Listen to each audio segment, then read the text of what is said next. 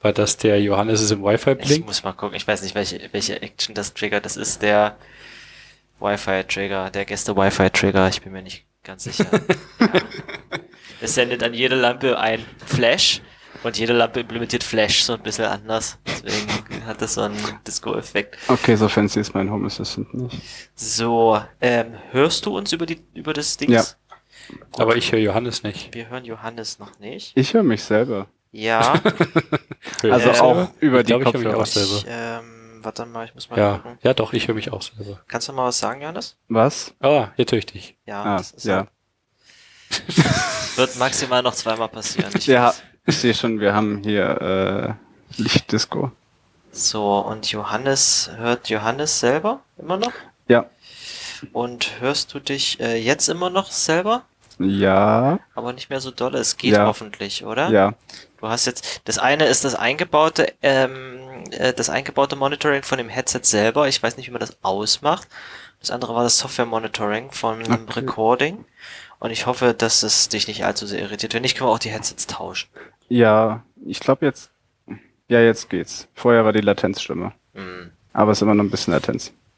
Ähm, das nächste Mal empfehle ich, äh, kann, kann ich auch empfehlen, dass die Leute ihr eigenes Headset mitbringen. Aber ich musste das, ich wollte es vorher ein bisschen testen und ausprobieren, weil ich das Setup von dem Ultraschall hier auf dem Laptop auch gerade zum ersten Mal gemacht habe. So, ähm, dann gibt's hier dieses coole Feature, wo ich das Jingle bereits in diesem Soundboard hatte und wenn ich dann hier drücke,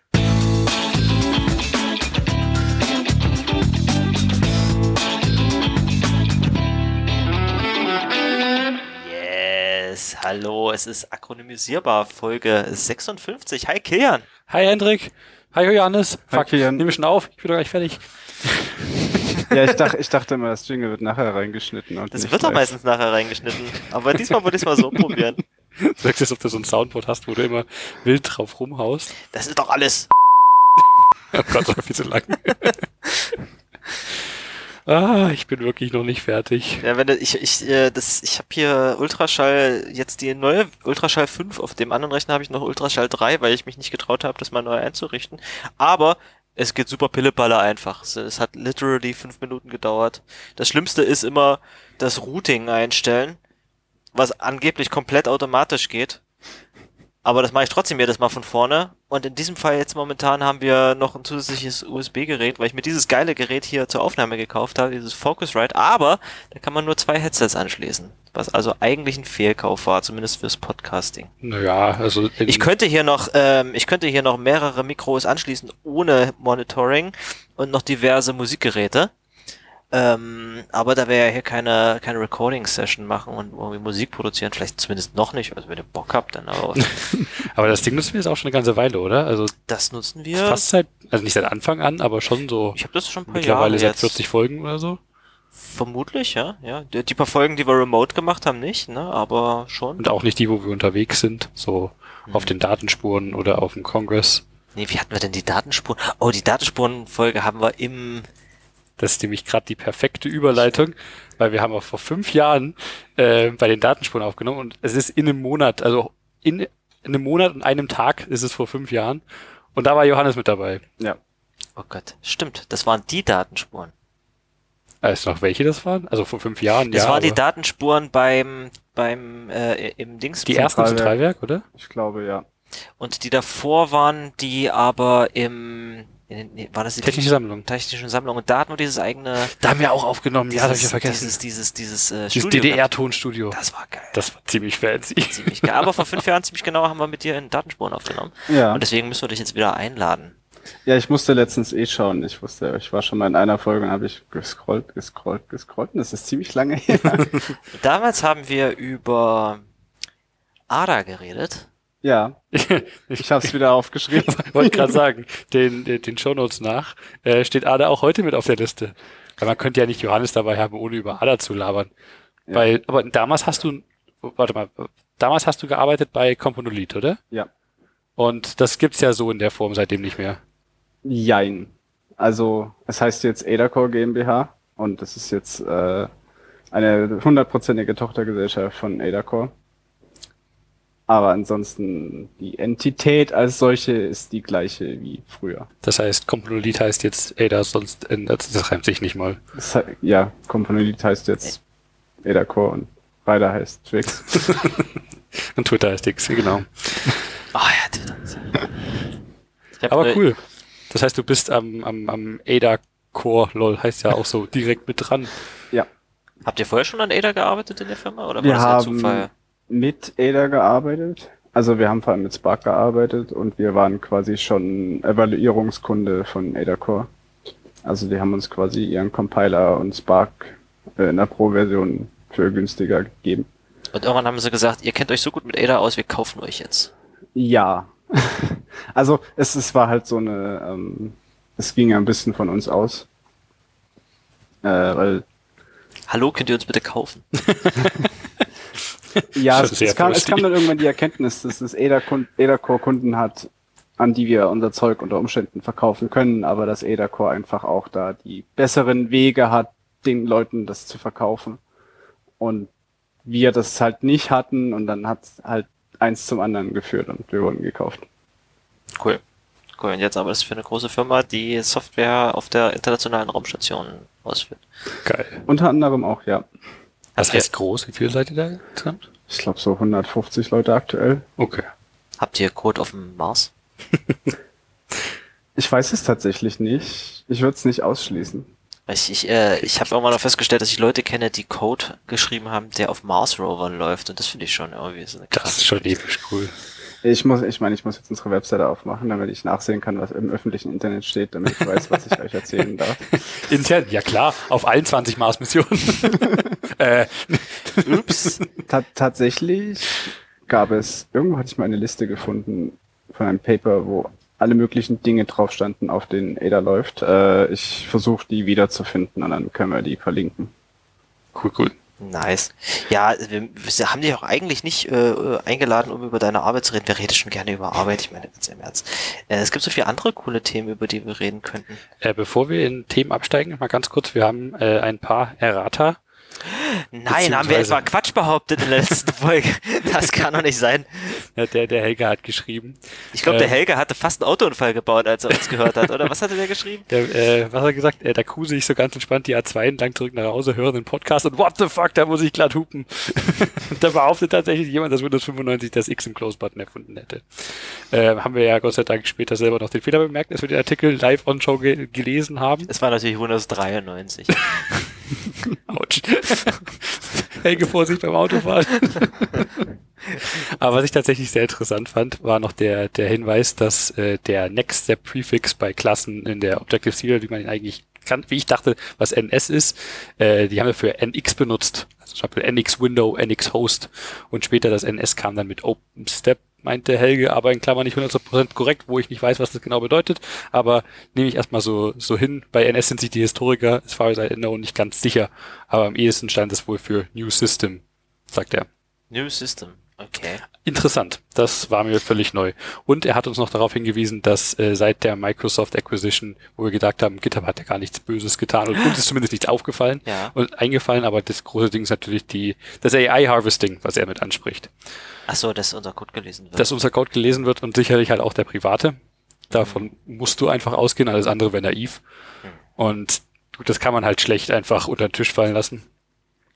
Aber ja, äh, ich behaupte zwar, es ist trotzdem bisher kein riesiger öffentlicher Fuck-up gewesen. Der öffentliche Fuck-up wäre, wenn sie die Modelle, die, die auch auf privatem Code trainiert sind, veröffentlichen. Aber das haben sie ja anscheinend nicht getan. Zumindest- Also, zumindest ist es nicht aufgefallen bisher. Aber es ist natürlich trotzdem sehr, sehr uncool und so ein typischer Microsoft-Move. Und aber, aber GitHub für private Sachen nutzen, das ist so ein bisschen wie, wie irgendwie auf Twitter sein Tagebuch schreiben, oder? Das Ich habe haufenweise private Repos auf Ja. GitHub. Also Da ist jetzt nichts super Geheimes drin, aber eins, also eins, das ich am meisten Also wenn ich was frequentiere- auf Twitter privat machen, äh, wenn ich, wenn ich was auf GitHub privat machen würde, dann, weil es noch nicht präsentierbar ist und ich das irgendwann veröffentlichen würde oder so. Das auch, ja, ja. Also ich nutze zum Beispiel meine äh, Docker Compose Configs für mein äh, Server-Setup, liegen in einem privaten Repo. Da ist jetzt auch nichts Privates inhärent dabei, aber also es sind auch keine Hardcoded Credentials mit dabei, aber es muss ja trotzdem nicht öffentlich sein, welche Services wo genau wie laufen. Nee, das stimmt. Aber gut, das ist natürlich, gut, da, da lebe ich damit, dass GitHub slash Microsoft weiß, was das ist. Nicht, dass die groß was damit anfangen können, weil es ja nichts Interessantes ja, ist. Du könntest aber- dem Ding sagen, äh, schreib mir mal Code, der so aussieht wie der Code vom GitHub-Account Kilian Kö. Meinst du, der hat die ganzen Metadaten noch mit dran, wo das originated, der Content? Das wäre eigentlich meine, Haupt, meine Hauptfrage. Kann, kann man ChatGPT fragen, äh, gib mir mal eine Quelle zu dem, was du gerade behauptest? Wahrscheinlich hat das sich verknüpft. Naja, das ist ja das Ding, was dieser Anwalt aus New York da gehabt hatte, der sich sein, keine Ahnung was, der, der Name von dem Text ist, den er hat schreiben lassen, irgendwas, Ausarbeitung zu irgendwas und hat ChatGPT nach Quellen mitgefragt dazu. ChatGPT, äh, ChatGPT hat Quellen genannt. Er hat ChatGPT nochmal gefragt, gibt es die Quellen wirklich? ChatGPT hat ja Ja, gesagt. natürlich. Wenn ChatGPT das sagt, dann wird das wohl scha- Ja, so er sein. hat ja extra nachgefragt. ja. Und dann hat er das halt eingereicht. Der Richter hatte den the gall, wie man im Englischen sagt, nachzuschauen und die Quellen zu prüfen und keine davon hat existiert. Ist halt blöd. Und da mussten sie halt irgendwie erstmal damit umgehen und ein Novum dann schaffen damit, wie das Rechtssystem damit umgeht, dass er wahrscheinlich nicht der letzte Anwalt gewesen sein wird, der so einen Scheiß macht. Aber ich hatte letztens auf, auf, auf, nein, auf X, was damals Twitter Sag war. ruhig Twitter. Ich, ich finde, ich finde es so schön, wie Ich sag jeder- einfach Twitter. Früher, früher hat man, hat man Birdside gesagt, um den, Ja. den Finger zu zeigen. Jetzt kannst du Twitter Ja, sagen. ich finde es viel aber, besser von der Zunge. Twitter. ich finde es aber auch schön, wie einfach in, in jeder Pressepublikation, in der Twitter erwähnt wird, X und in Klammern ehemals Twitter dahinter steht, weil sonst niemand weiß, was es ist. Es ist aber auch als Trademark total bescheuert. Ja, irgendwo hatte ich auch gelesen, dass wohl Microsoft Trademark X für E-Commerce hat. Ziemlich viele Plattformen haben den, den The Face- Wordmark X für irgendwas getrademarkt. Facebook und Microsoft haben mehr Rechte für die Trademark X im Social Media Bereich als Twitter. Ich, Vielleicht ist explizit X.com das Ding, was ihm gehört jetzt. Vielleicht ist, da, vielleicht ist das der Grund, dass Elon Musk gegen Mark Zuckerberg kämpfen will. Vielleicht bekommt er dann das Trademark für X Wie- im Social wie- Media Bereich. Ähm, Da muss Warum? aber danach als, als, ähm, als Hauptboss gegen Satya Nadella kämpfen, oder? Würde ich auch sagen, ja. Ja. Wie ist nur denn das mit, äh, hier sind gar nicht mal so wenige Spielefirmen, die irgendwie in der Entwicklung von dem Klassiker XCOM äh, beteiligt sind. Die haben doch auch irgendwie Markenrechte an X mit einem Mittelpunkt com.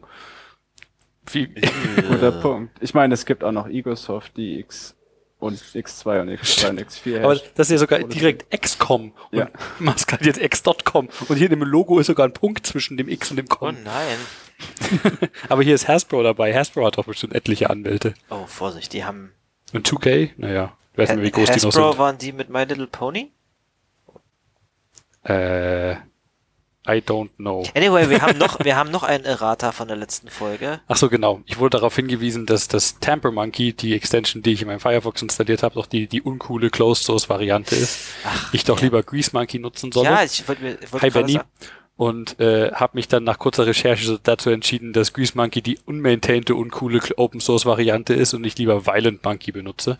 Violent Monkey. Violent Monkey. Und es hat sogar tatsächlich, also das mein Hauptkritikpunkt an Tamper Monkey, ohne das zu wissen, dass es die uncoole Closed Source Variante war, ist, dass es einfach scheiß outdated ist und kl- clunky UI und sich beschissen bedienen ließ. Und äh, Violent Monkey macht das tausendmal besser und jetzt bin ich sehr viel Das ist glücklicher. interessant, weil ich Violent. hatte vor gar nicht langer Zeit von Grease Monkey auf Temper Monkey gewechselt, weil ich in irgendeinem Skript, was auf GitHub war, gesehen habe, wie man das einfach in Temper Monkey äh, importieren kann und deshalb bei Grease Monkey nicht so einfach ging. Der- dachte ich, vielleicht ist das das neue fancy Ding, was man braucht, aber Den, anscheinend. den Import machen sie aber alle recht einfach, solange du eine Datei hast, die randomstring.user.js hast und die auf Plattform deiner Wahl raw öffnest, bieten dir alle diese Extensions an, hey, willst du diese Datei einfach Ah, direkt das als User-Skript importieren? Yes, please. okay, das da, ich habe mich nie so intensiv damit beschäftigt.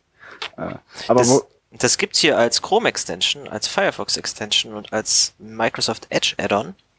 Und ich habe heute gelesen, man kann jetzt auch Chrome Extensions in Firefox installieren. Okay, das, ich dachte, das sei schon längst ein Ding über diese neue Web Extensions API. Die sind angeblich kompatibel miteinander. Ja, aber Aber auch jetzt kannst du, wenn du Firefox installierst und du hast Chrome da, kannst du, wenn du das äh, Profil, äh, Bookmarks und so weiter von deinem Chrome importierst, auch deine Extensions, die du man installiert importiert das von der lokalen Installation direkt zum rüber. Beispiel. Interesting. Äh, Ob man das von einer, von einer Chrome äh, Store Webseite, äh, Web Store Seite äh, installieren kann, habe ich noch nicht ausprobiert. Ach, die, äh, die Web Extensions waren schon standardisiert, aber man musste die anders packagen für beide Browser, oder? Ich bin mir nicht sicher. Ich, bin, ich, ich glaube, die haben einfach dieselbe API gehabt, um auf Browser-Schnittstellen zuzugreifen, aber zum Schluss äh, ich habe nie eine, eine Browser-Extension gebaut. Da gibt's doch jetzt auch ganz neu, wenn wir schon bei Web-Extensions sind, äh, uBlock Lite Ah. als, als neue Extension. Ähm, ich habe bloß gesehen, dass du, Hendrik, das irgendwie auf die Liste gesetzt hattest, Mhm. aber ich verstehe nicht, warum ich das wollen würde, weil es ist doch viel beschnittener als normal. Also eigentlich, spricht man das uBlock aus? Ich glaube, das ist U-Block alles, aus? was, was, was ein kleines U im Namen hat, wird Micro ausgesprochen. Microblock? Ja, Ah, Da will ich ja niemals denken, was weil, Leute von weil, meinem weil das, Microblock das, meinen. das, das U ist das alte Zeichen für das, also es, es, Es soll ja ein Müh sein. es ist ein Mikro, ein Müh. ein, ein, ein, ein Mühblock. Ein Mühblock, ja, genau. Block. genau. Ja, okay. Ah, äh, no- noch ein Side-Fact, sorry, wir gehen hier von Thema zu Thema. Ist euch, war euch bewusst, dass äh, Omega ein großes O ist und Omikron ein kleines O? Ich dachte, Omega ist. O Mega und O Mykron. Lo mhm. Oh wow. ich ich meine, ich dachte immer, es gibt ein großes und ein kleines Omega, aber jetzt ist es. Also in Elektrotechnik gab es nur Omega. No, ihr habt bestimmt noch nie so viel Griechisch in einem Tag auf einmal gelernt. das Alpha und das Omega. Leider muss ich dich enttäuschen, jede Elektrotechnik-Vorlesung war gefühlt eine halbe Griechenstunde. Aber mal ganz kurz zu äh, MyBlock Lite. ja. Hast du das auf dem Schirm, was da, was Die- das damit auf sich hat? Ähm, ich hatte es damals gelesen, ich bin gerade nicht mehr so 100 pro im Bilde, aber es ist vom selben äh, Maintain es ist vom selben Entwickler. Die Idee ist auch, dass es jetzt diese zu, äh, diese beschnittene Web Extension API nutzt. Das braucht halt wesentlich weniger, Genau, das- weniger Permissions, in, um in deine Browser-API zuzugreifen. das ist der eine Vorteil. Ja. Genau. Also funktioniert, glaube ich, wie diese Content Blocker Extensions auf, auf Apple Plattformen. Also die Platt, die, die, die, der, das Add-on selber kann dann, so wie ich es verstanden habe, nicht auf den Page-Content zugreifen, was es vorher konnte.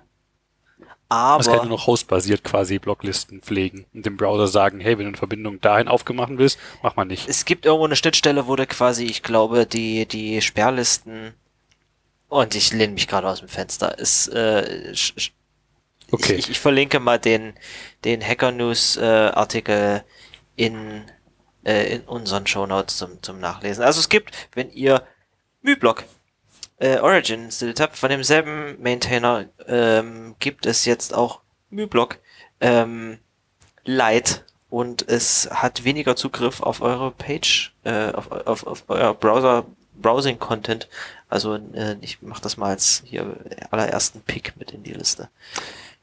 Solange wir hier noch bei grob bei griechischen Buchstaben sind, ich muss jetzt mal richtig hartes Nerdwissen loswerden. Och, Ich habe früher mal Star Trek Online gespielt und Star Trek, ich weiß nicht, ob das Star Trek, ob das Canonical Lore ist, aber es gibt dort halt die Omega Force, die gegen äh, die Borg kämpft und wie wir alle wissen, ist bei den Borg Widerstand zwecklos. Und ich finde es sehr schön, dass es Omega Force heißt, einfach weil Omega das äh, so. Zeichen für den Widerstand in der Elektrotechnik ist. Das ist schön. nice. Ähm, Omega Force gibt's glaube ich im Original-Lore nicht, aber Omega ist ein, äh, war zumindest in einer Voyager-Folge ein ganz prägnantes Element, was was ganz geheimnisvoll war, was für die Borg sehr wichtig Du war. hast den ziemlichen Tracky Johannes gegenüber. Also recht super tracky bin ich nicht, ich habe bloß jede Serie mindestens zweimal geguckt. Ja. Oh Mann. Aber so viel erstmal zu unserem Errata, beziehungsweise dem Erratum, würde ich fast eher sagen. Und kurzes Follow-up. Ähm, Follow-up haben wir auch noch für dein Notify Bounty. Ja, äh, oh Gott, die Geschichte. Also, wo, hat, wo, wo war ich das letzte Mal stehen geblieben? Ich mache an dieser Stelle mal eine Marke. Ähm, und zwar hatte ich ein Bounty bekommen für ähm, die Notify Rust Library, die in einem, ähm, einem, einem Slack-Ersatz verwendet wird und mir wurden 300 Dollar geboten dafür, dass ich einen Bug fixe, den ich aber entweder nicht fixen konnte, weil es die API nicht hergab oder nicht wirklich Lust hatte, es zu fixen. Äh, und zwar gehen Notifications auf macOS manchmal nicht. Ja, dieses manchmal, manchmal. vor allem. Und, das, das äh, klingt nach einem Bug, der sehr viel mehr Zeit als 300 Dollar wert benötigt. Ich glaube, da hat Hendrik auch schon mehr Arbeit. Ich, ich, habe, ich glaube, ich habe seit der letzten, seit der letzten Akronymisierbar-Folge mehr als 300 Dollar wert an Zeit in dieses Thema investiert. Aber ich habe auch ein bisschen mit einem anderen Kumpel zusammen dran rumgehackt und da ein paar Sachen gelernt. Aber ich habe noch nichts weiter veröffentlicht. Zumindest, äh, um, um dem Ganzen nochmal etwas Kontext zu geben, es gibt NS Notification Center API und auf, auf macOS. Das ist aber, ja. Das ist alte API. Und die funktioniert auf meinem Mac Mini äh, mit einem Intel-Chip. Aber nur kurz zur Klarstellung, der NS Notification Center hat nichts mit den User Notifications, mit dem Pop-ups zu tun. NS User Notification Center. Das ist wieder was anderes, genau. So rum war's. Ähm, und dann gibt es UN User Notification Center. Und für NS Notification Center, das geht meistens, aber seit auch zum Beispiel auf meinem ähm, MacBook Air M M2 CPU geht's nicht. Und mir schreiben Leute, es geht nicht. Und ich konnte es bis dato nicht reproduzieren, aber auf, auf dem Rechner hier konnte ich es nicht fixen, weil ich es einfach nicht reproduziert bekommen habe. Und ähm, dann hat sich jemand, äh, es gibt ein, diese neuere API, die nicht seit Jahren deprecated ist. Und für die brauchst du, musst du aber dein, dein, deine Binary packagen und bundeln und, und äh. teilweise Code sein, damit du überhaupt was Lame. machen kannst. Und ähm, ich glaube, die Apple-Doku empfiehlt, dass man sich halt so Sandbox Credentials oder Sandbox Signing macht und dass man halt irgendwie mit so einer Ich bin ein Developer, ich darf das gerade Sachen, äh, während man das baut, äh, sein, sein, sein Bundle signed. Und ähm, da hatte ich überhaupt keinen Bock, mich reinzufuchsen. Und es gab irgendjemand, der hatte unten drunter kommentiert, ja, ich wollte eh gerade ein eigenes Crate machen, aber ich sehe, es gibt dieses Crate bereits, also mache ich es als Pull Request.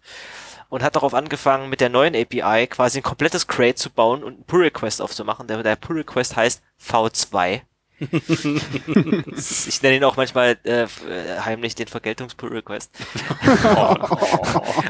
aber nee, eigentlich, nee. Äh, aber äh, der Typ hat, hat irgendwie mehrere Tage durchgehackt und bestimmt tausend Zeilen Code geschrieben und quasi für jede kleine Frickelei, die mit der API möglich ist, irgendwie hat der hat wirklich komplett neues Crate gebaut und das bei mir als Pull-Request aufgemacht und hat eigentlich alles verworfen, was vorher da war. Wie geht man denn mit sowas um? Und ich weiß bis heute nicht, wie ich damit umgehen soll. Er hat auch seitdem nichts mehr dran gemacht und ich bin kurz davor, ihm irgendwie zu sagen, mach doch ein eigenes Crate und ich mache hier bei dem Mini-Crate, was nicht mal meins ist, ja, das ist das vom, vom, vom Felix, äh, ich, ich mach da irgendwie die Minimaländerungen, damit das die Erwartungen, die es bislang erfüllt hat, die, die wieder erfüllt und das mit dem allen Features, die man haben könnte, das, dafür kann man dann das andere Crate meinetwegen nehmen, was ich nicht maintain muss. Aber als, als so freundlicher Maintainer, Mitmaintainer von dem, von der Library von jemand anders, von einem Dritten irgendwie so einen Monster-PR, der quasi alles ersetzt, kriegen und dann sagen, danke, ich maintaine das jetzt für Felix weiter, ist, äh, ja. wo ich vorher schon total irgendwie nee. out of my comfort zone war mit dem Zeugs. Ähm, ich glaube nicht, dass ich den so mergen werde. Ich glaube, ich werde dann irgendwann nicht. freundlich. Also ich, ich, ich habe seitdem noch ein paar Sachen darüber gelernt ich habe mir, ich habe auch angemerkt, äh, wenn man sich, also der Hauptnutzer von, von, von der Notification Library ist ja Tauri.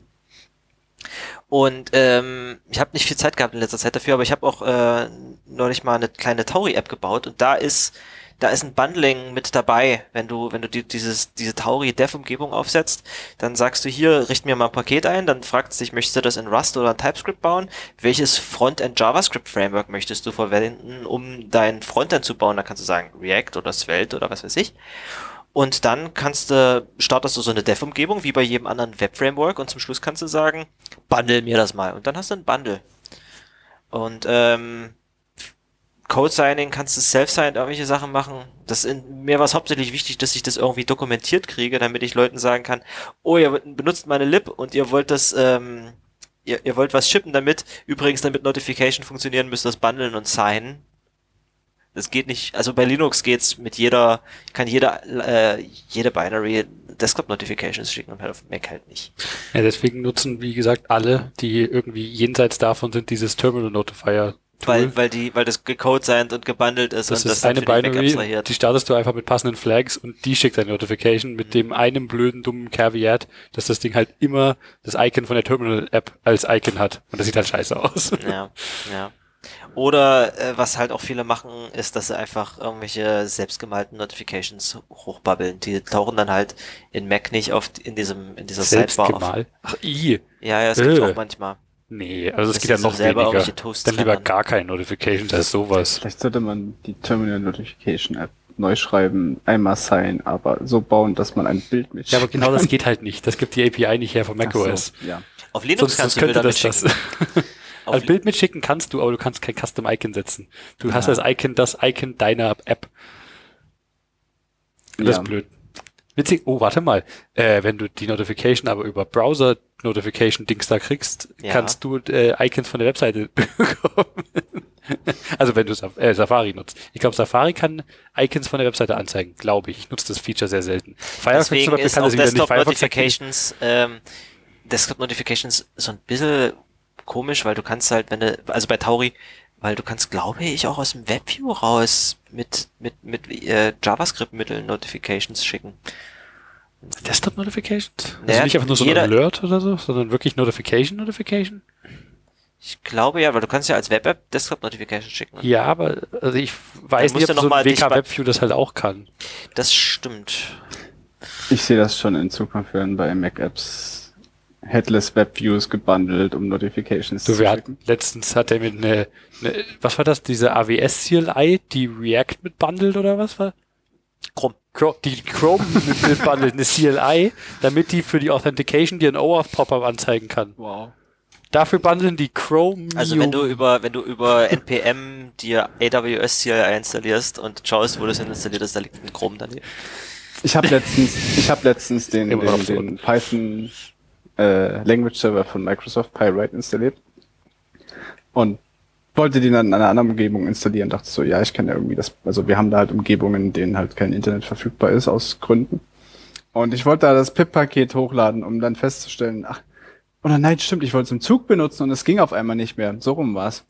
Und oh je. dann habe ich festgestellt, das Pip, das Python-Paket für den Pirate-Server lädt einfach nur den Pirate-Server, der eigentlich in JavaScript geschrieben ist, als JavaScript-Bundle runter und führt den aus. Ach geil. Und es hat, und es hat einen Version-Check, den es, den macht es halt einfach immer. Das heißt, selbst wenn es das schon runtergeladen hat, Wie, und wenn der Request fehlschlägt, dann geht's nicht, oder was? ja, Wer, oh, wer braucht denn Das- wieder sowas Dummes? Das war aber, das war aber bei Rust auch witz- witzigerweise eine Weile Problem. Wenn du dein Paket gebaut hast, ähm, die, die hattest die Dependencies schon, hat er erstmal geguckt, ob es nicht neue Versionen gibt. Ähm, Das ist ja völlig legitim, kann man ja machen. und wenn du kein Internet hattest, dann ging es halt nicht weiter. Und du kannst, äh, es wurde erst irgendwie ein paar Versionen später eingeführt, dass du auch im Offline-Modus bauen kannst. Apple hatte auch ja mal diesen Fuck-up in macOS mit drin, dass sie zum Starten von einer Binary beim ersten Start, glaube ich, so einen Request machen mit der Signature davon irgendwie gegen Apple-Server, um zu schauen, ob das irgendwie ge ge deny-listed ist, dass man diese Binary nicht ausführen kann, weil das Schadsof bekannte Schadsoftware ist oder irgendwie sowas war das. Ich habe nicht mehr ganz genau im Kopf. Und da war halt auch der Prozess so dumm, wenn der Request fehlgeschlagen ist, hat er einfach einen Busy Wait gemacht, deine CPU-Auslastung ist auf 100% gestiegen und dein System ist hä- hängen geblieben, weil er diesen Check nicht fertig machen konnte. Das er als Schadsoftware ausführen.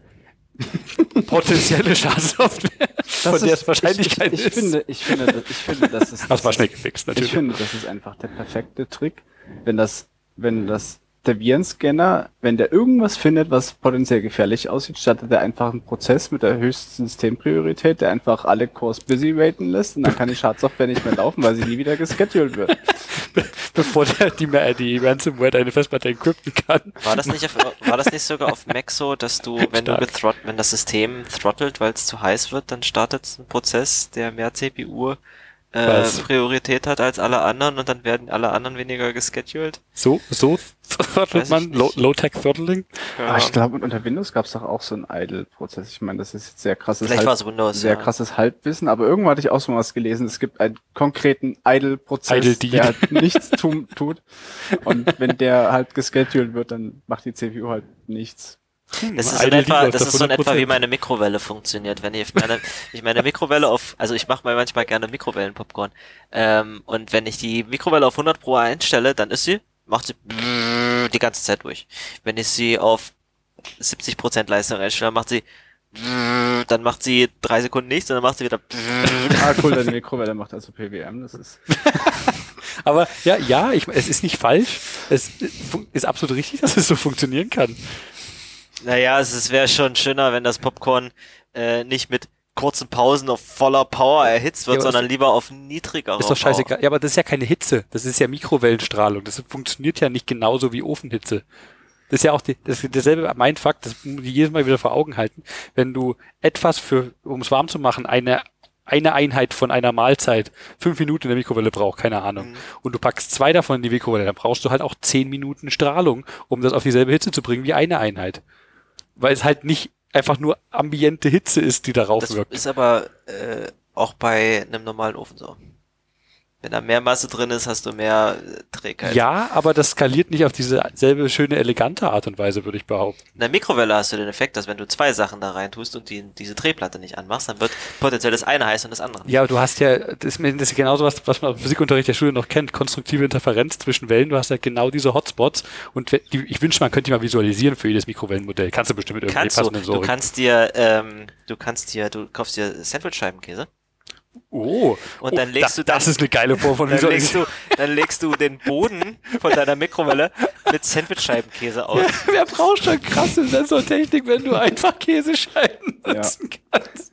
Aber technisch Dann siehst du, wo die, dann siehst du, wo die Wellen sind an, an du aber Also Stelle. eigentlich- musst du, Maxima? musst du, du musst den Käse eigentlich noch in, in Raster mit, mit äh, Es äh, ist ein Sandwichscheibenkäse, das ist schon ein Raster, wenn du Nein, das nein, aber das sind ja, die sind ja zu groß, weil- und du, eigentlich willst du das Kleinkranulare haben. Du musst da quasi noch irgendwas thermal isolierendes als Raster in den Käse reinmachen, damit du siehst, ah, dieses Quadrat ist geschmolzen, das daneben Ich, nicht ich mehr- weiß nicht, ob Käse so gut Wärme leitet, dass du nicht diese lokalen Maxima trotzdem sehen kannst. An dieser Stelle könnt ihr uns gerne auch andere Experimente, mit die, ihr- die ihr mit eurer Mikrowelle zu Hause gemacht habt, in, äh, in, die, in die Wir Kommentare. sind wir echt gerade- korrekt leid in Scheiße.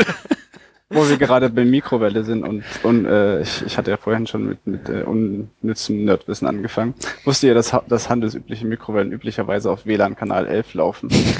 Das ist tatsächlich exakt die gleiche Frequenz, nur dass die Mikrowelle Scheiße. ungefähr tausendmal mehr Leistung Ich generiert muss- als das als den Du musst schauen, auf WLAN. welchem, welche Frequenz mein WLAN läuft. Und heutzutage ist es nicht mehr so ein Problem, weil die meisten Mikrowellen sind halt hinreichend gut abgeschirmt. Aber Sollten sie auch sein, ja. Früher gab's halt wohl noch, Mik also gerade alte Mikrowellen, die halt schon, keine Ahnung, 20, 30 Jahre alt sind, sind unter Umständen nicht so gut abgeschirmt. Und es kann passieren, dass das WLAN auf Kanal, wenn es auf Kanal 11 liegt, dann auch mal ausfällt, wenn die Mikrowelle läuft, weil die Mikrowelle einfach, Ich lieb's. Also wenn das WLAN schlechter wird, weiß ich, dass ich auch bei meiner Mikrowelle nicht das Gesicht vor die Tür halten sollte, um zu schauen, wann mein Popcorn ja, oder bei dem Nachbar unten drunter, der vielleicht gerade sein Popcorn und, heißt. und für alle, die jetzt Angst haben, dass ihr WLAN ihnen den, den Kopf grillt, Ach, Quatsch. ich glaube, WLAN ist was, 100 Milliwatt ist die Begrenzung und die Mikrowelle hat so 750 Watt, da sind durchaus noch Ein, ein paar Größenordnungen. ein paar Größenordnungen dazwischen. Oh Mann. Aber könnte man extrem starkes WLAN nutzen zum Grillen von Popcorn?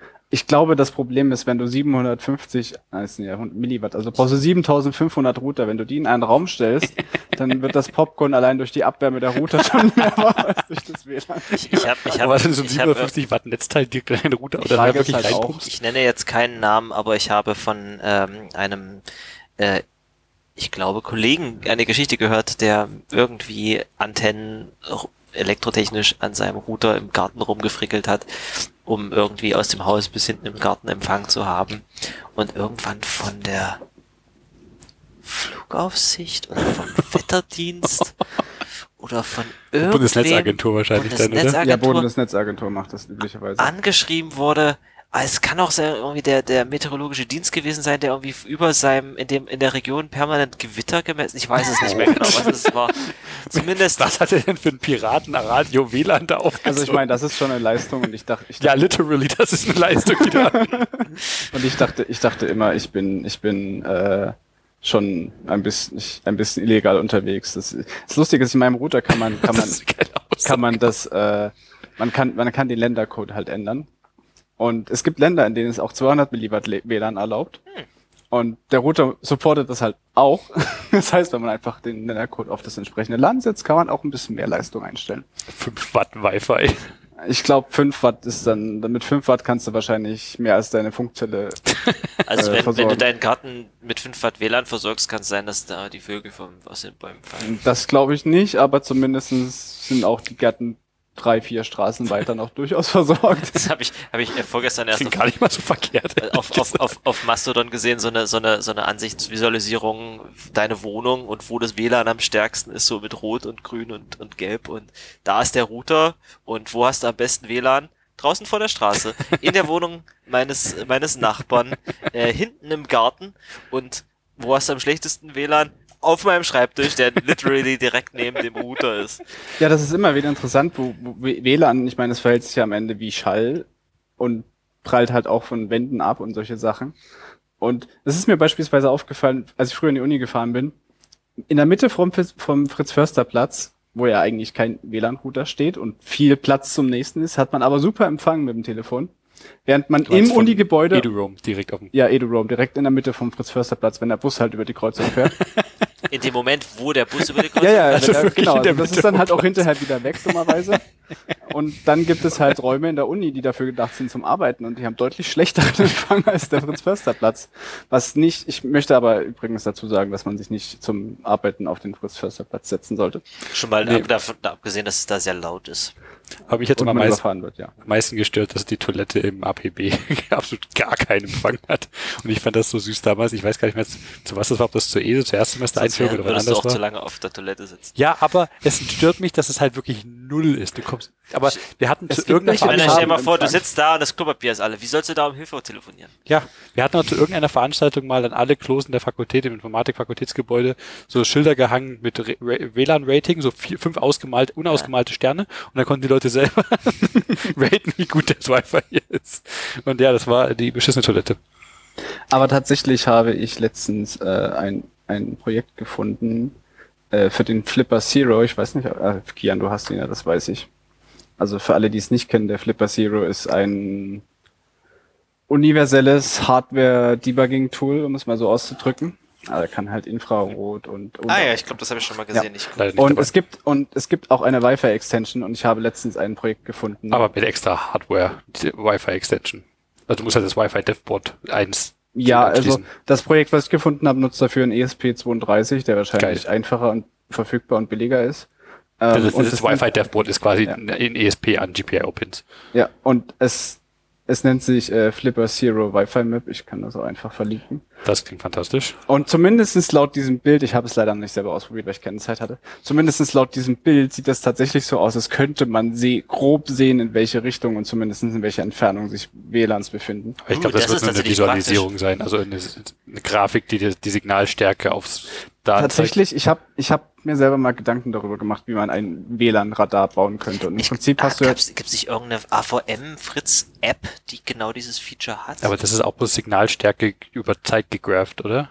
Wahrscheinlich. Aber- Und da kannst du selber durch die Gegend laufen und versuchen, das der dem näher Punkt, zu ja, kommen. ja, der, ich meine, du kannst es mit drei Methoden machen. Du kannst halt einfach drei Empfänger aufbauen, dann kannst du es triangulieren. Oder wenn du nur einen Empfänger benutzen willst, ich meine, es hat einen Grund, dass die, alt, die alten Radare sich quasi drehen.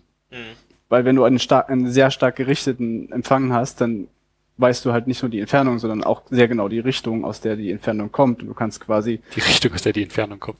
ja, Also, du, kann, du kannst, du kannst, du kannst quasi ein, ein, äh, ein, die, die Stärke des WLANs über die äh, Drehung mappen und da, wo die Stärke am meisten ist in dieser Richtung, äh, wo die Stärke am höchsten ist in dieser Richtung, befindet sich dann das WLAN und dann hast du ja schon alle Informationen, die du brauchst, um es im dreidimensionalen Raum einzuordnen. Das ist cool. Höchstens noch, ich glaube, der eine, wahrscheinlich kann man die Entfernung nicht genau feststellen, weil die meisten Router und auch viele andere WLAN-Geräte ihre Sendeleistung ja dynamisch anpassen. Es gibt aber bestimmt schon irgendwelche Wi-Fi-Radar-Projekte, wo was ich spontan fund, äh, gefunden habe, ist dieses alte Projekt, wo sie mal versucht haben, ich glaube, da haben wir sogar schon mal drüber gesprochen, dass man Wi-Fi nutzt, um quasi durch Wände zu sehen und sie mit Wi-Fi unterschied, äh, unterschiedlichen, also sie nutzen Wi-Fi, um gegen Wassersäcke aka Menschen, abzuprallen durch, durch Säcke, äh, durch, durch Wände hindurch und zumindest ein grobes Gefühl dazu haben, ob potenziell hinter einer Tür jemand steht oder wo im Raum Leute positioniert sind. Und ich glaube, da, da sind Sachen möglich, aber da gibt es sicherlich das, bessere ist, das, Taktiken. das machst du als Sniper oder warum möchtest du das wissen? Wahrscheinlich ist das der, der Ansatz im Sinne von, du bist hier gerade in Rainbow Six unterwegs, musst wissen, wer, wo hinter, hinter dem, dem, der Tür potenziell Ausgleich Wassersack sind. ist. Ich meine, ich, weiß- das, das, ich glaube, das Konzept ist gar nicht so, so unabwegig. Ich meine, wir haben ja mittlerweile überall Geräte, die irgendwelche Funkempfänger sind und halt auch was senden. Das heißt, man hat sowieso schon eine gewisse Hintergrundstrahlung. Und es gibt auch im Militär tatsächlich rein passive Radare, die einfach nur mit der existierenden Hintergrundstrahlung von Radio und diversen anderen Radargeräten, die halt immer da sind, arbeiten und sehen, die sehen vielleicht nicht so genau, was sich bewegt und wo es sich bewegt, aber oder nicht so genau wo, aber sie sehen zumindestens, dass irgendwo sich im Raum was bewegt, weil das zumindestens Ja. ein, ein Schatten hinterlässt. Das ist schon faszinierend. Einfach weil wir genug Hintergrundstrahlung haben, um, um äh, diesen Schatten zu sehen. Da ist also quasi jeder kleine, jedes kleine Funk- oder WLAN-Gerät eine kleine ähm, Licht, eine kleine äh, Lichtquelle, eine kleine Glühbirne. Quasi bloß halt Ja. Licht, was du auch durch Wände hinweg sehen kannst. Also es ist einfach eine andere Art von elektromagnetischer Strahlung. Abgefahren. Immer wenn, immer wenn wir darüber reden, ich, ich habe Angst, dass dann Leute irgendwo kommen und meinen, ja, und die ganze, ganze böse Strahlung und die brät uns ja das Gehirn und man sollte es wieder nachts lieber ausmachen. Ja, das kann man aus äh, Stromkosten wahrscheinlich echt bald sinnvoll machen. Ähm, Ich habe es mal gemessen an meinem Router und es ist ein halbes Watt. Ich würde ungefähr ein Euro im Jahr sparen, Das siehst du? das nachts ausmache. Siehst du? Ich glaube nicht mal. Es aber die. CPU-Leistung von deinem Router geht wahrscheinlich auch runter, wenn du ihn vom Netz trennst. Naja, also, du Wenn hast er- halt 100 Milliwatt Sendeleistung und das sind wahrscheinlich die 400 Milliwatt extra, die die CPU dann weniger. Und was kostet das, was, was braucht der extra beim Bootvorgang, wenn du ihn das nächste Mal startest? Vielleicht ist das wieder komplett aus. Ich will ja, ich will ihn ja nicht, nicht, nicht ganz herunterfahren. Nee, aber jetzt meine ich, jetzt, wenn du ihn vom Netz trennen würdest, das, was du in der Zeit sparst, verbrätst du das potenziell beim Bootvorgang gleich wieder?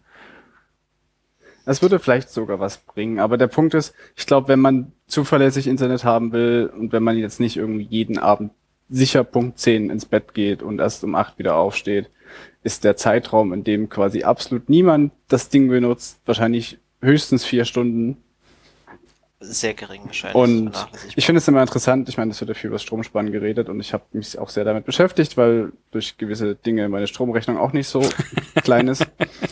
Aber die Erkenntnis war, es gibt halt immer wieder die gleichen Stromspartipps und ganz, ganz viele Stromspartipps setzen an ganz vielen Stellen an, die Quatsch sind. Quatsch sind, einfach weil die Geräte, die da laufen, so wenig Energie verbrauchen, dass es überhaupt keinen Sinn ergibt, sie auszuschalten. Also selbst ich habe einen verhältnismäßig modernen Fernseher und der, der braucht im Standby ungefähr 0,5 Watt.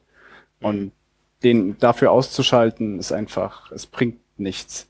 Dafür hat man, wenn man sich einen Kühlschrank kauft, der einfach besser isoliert ist, dann braucht der Kühlschrank 10 Watt, 10 Watt weniger. Davon könnte ich 20 Fernseher im Standby stehen lassen. Und das sind halt Dinge, äh, auch dass ich äh, zu Hause jetzt mit meinem Laptop statt mit meinem großen Rechner arbeite. Das, das, das spart hundertmal mehr Strom ein, als den Fernseher auszuschalten mit einer Steckdosenleiste. Spannend ist, spannend ist, wenn du deine eigene PV-Anlage hast und dann plötzlich anfängst, Sachen nur noch tagsüber zu machen. Da Deswegen will man ja eigentlich einen. Stromspeicher haben, der dann zu den Peakstunden das genau andersrum dir ermöglicht, dass du nachts die Geräte betreiben kannst aus dem Speicher heraus und tagsüber, wo du ja eh keine Verbraucher hast. Das ist ja diese typische, ich meine, das hatten wir auch schon mal, diese, diese Entenkurve, weil die einfach grob wie eine Ente ausschaut, diese Kurve, dass du tagsüber, wo am meisten Sonne anliegt und auch, glaube ich, durch Thermik mehr Wind ist, wenn mich nicht alles täuscht, also dass den Strom, den du am ökologischen erzeugen kannst, kannst du genau dann erzeugen, wenn die wenigsten Verbraucher da sind. Und gerade zu der Zeit, wo das wegfällt und die meisten Leute nach Hause und schalten Konsolen, PCs, Fernseher an, waschen Wäsche und so weiter, nutzen ihre Laden 3D-Drucker haha, und, und das Ich geht dachte, halt den genau durch die 3D-Drucker Decke. machst du früh, wenn du auf Arbeit gehst, an, damit er fertig ist, wenn du von der Arbeit wiederkommst. Häufig, ja. Ich meine, der, der Trick, der Trick bei einer PV-Anlage ist wahrscheinlich einfach zu Hause zu bleiben, eine Klimaanlage zu haben und da zu arbeiten. Dann braucht man auch automatisch tagsüber Strom. Ja, gut, der Trick ist jetzt nicht unbedingt, das so, so zu, zu planen, dass du es komplett verbraten kannst, aber wenn du es halt speichern kannst und zu den anderen Zeiten nutzen kannst, ist halt optimal. Ich bin auch immer noch sehr kurz davor, mir so ein System zu Hause hinzustellen. Ich habe noch nicht final entschieden, welches genau es wird, aber irgendeine Form von Balkonkraftwerk wird es wohl demnächst sein, mit äh, großem Akku dann, wo ich hoffentlich dann äh, alles betreiben kann von, also sprich Waschmaschine, Kühlschrank, PC, das ist ja das Schöne, wenn du es einfach in die, in die Steckdose steckst, dann läuft es halt aus deinem Lokalnetz alles einfach zusammen. Das ist ja so effortless. Ich weiß nicht, ob Ich glaube, du stellst es noch einen Ticken einfacher vor, als es zum Schluss ist. Ähm, aber da können wir gerne mal eine extra Sendung drüber machen. Ich kenne noch ein, zwei Leute, die sich so ein Ding schon geholt haben. Die, die, den Spaß werde ich sicherlich dann sehen, Genau. Wenn's- Oder, wenn's oder du erzählst uns das nächste Mal darüber, was du gelernt hast. Ich muss mir erstmal einen Balkon kaufen, bevor ich ein Kraftwerk Ja, ich habe nämlich zum Beispiel auch keinen Balkon. Ähm,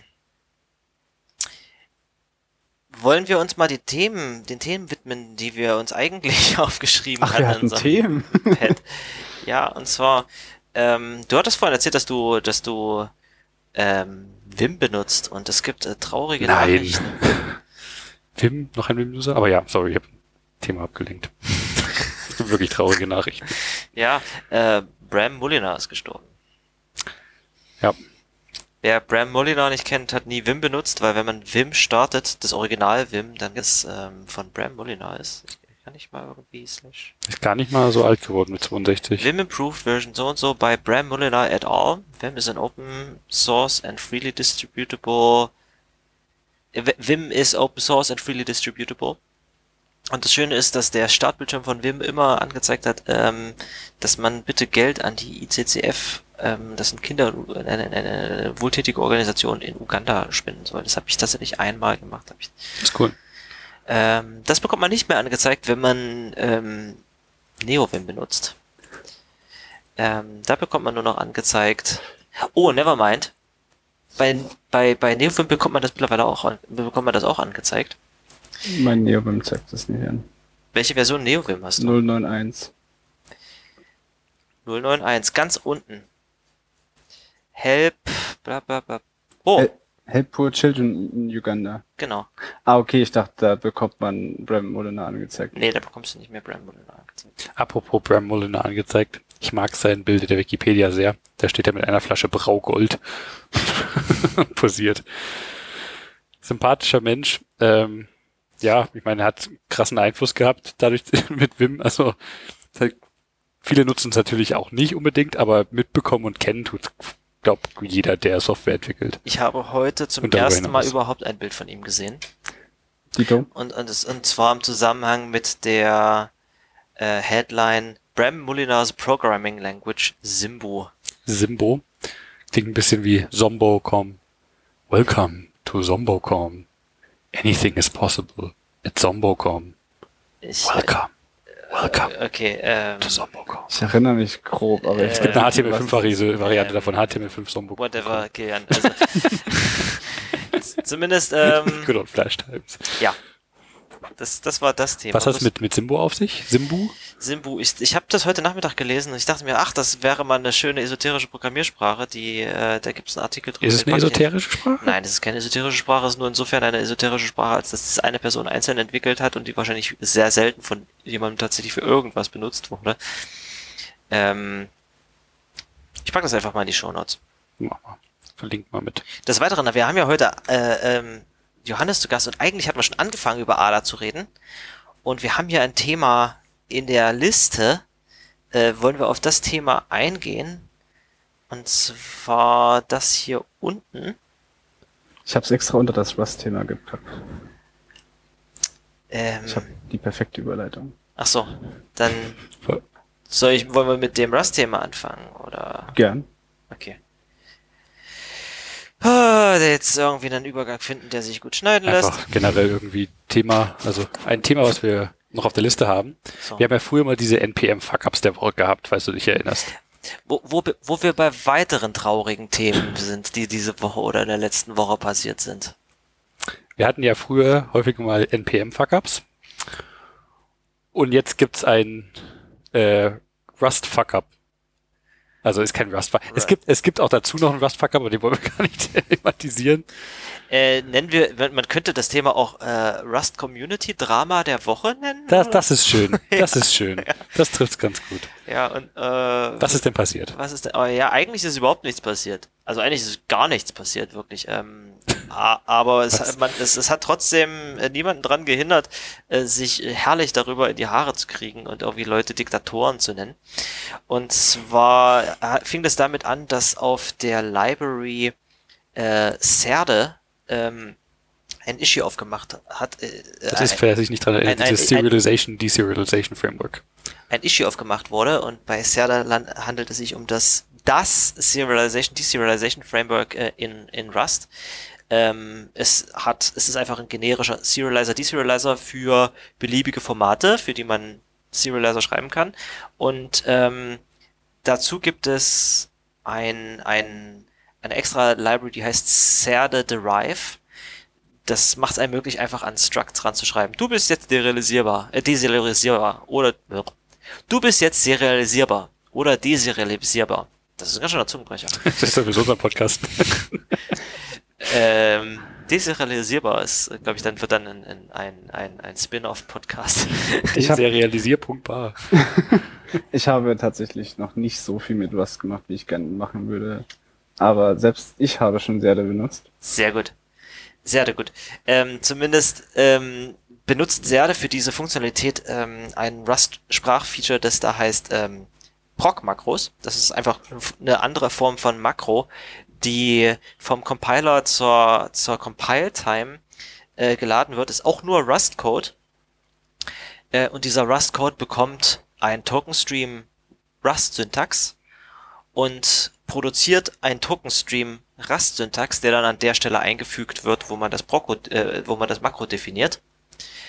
Ähm, und dadurch, dass man diese Proc-Makros vor Kompilieren ausführt, muss man die Libraries, die diese Proc-Makros vielleicht selber verwenden, auch erstmal kompilieren. Das heißt, äh, wenn du irgendwo diese Cerde-Annotation in deinem Code verwendest, muss, wenn dein Code gebaut wird, erstmal Cerde gebaut werden, also oder, oder Cerde Derive gebaut werden, damit man das quasi als Compiler-Plugin nehmen kann, um deinen Code da durchzupfeifen.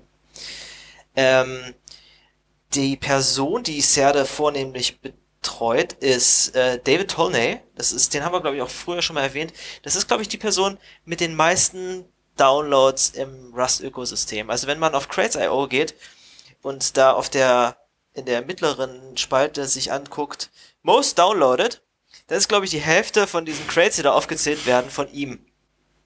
Unter anderem die oberen beiden, Syn und Quote, und weiter unten steht Cerde. Äh, und Proc Macro 2 ist auch von ihm. Und IOTA ist von ihm. Ich glaube Auto CFG auch. Also von dem ist wirklich, wirklich viel. Ähm, und ähm, das ist auch alles, das ist auch alles wirklich gut geschriebener, gut geschriebenes Zeugs.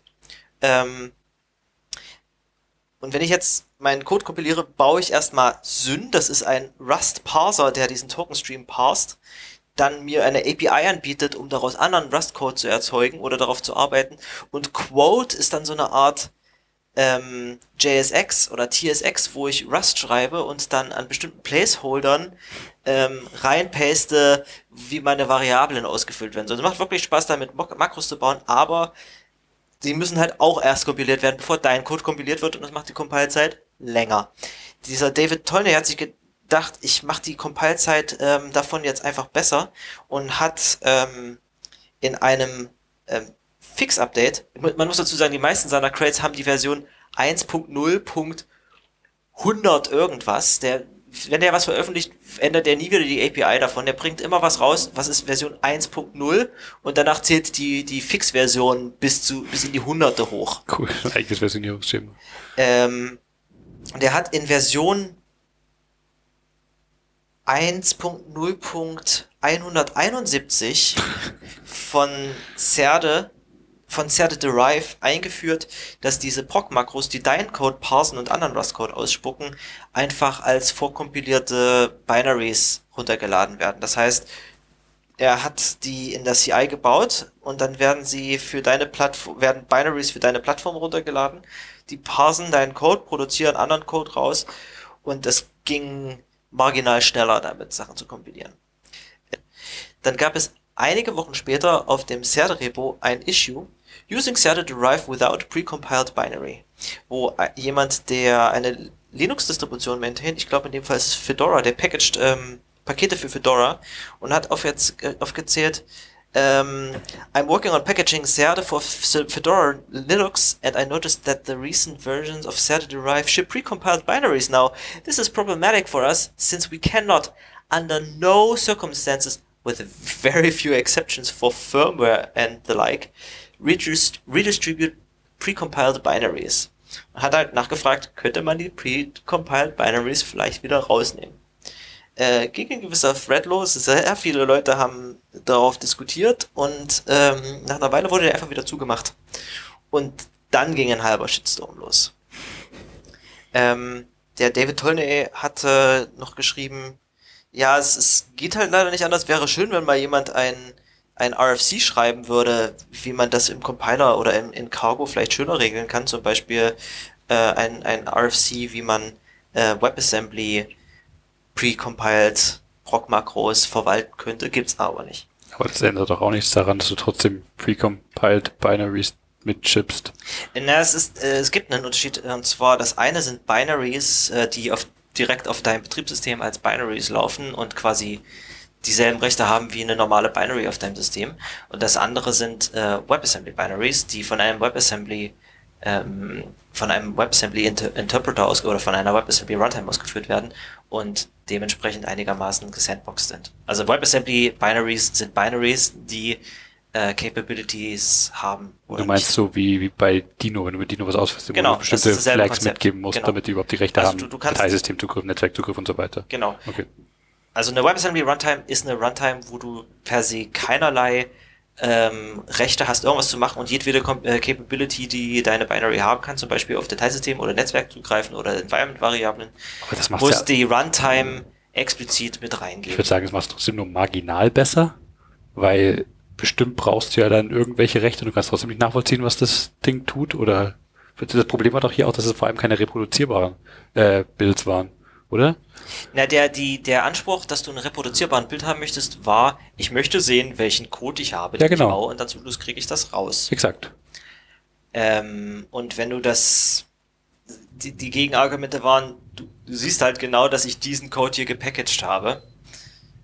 Aber ja, das kannst du natürlich auch nicht 100% nachvollziehen, welcher Code, ob das der Code ist, der gerade, welchen, welchen Code ich auf der Platte habe, wenn ich es zu Crates.io hochlade. Ja. Das stimmt allerdings.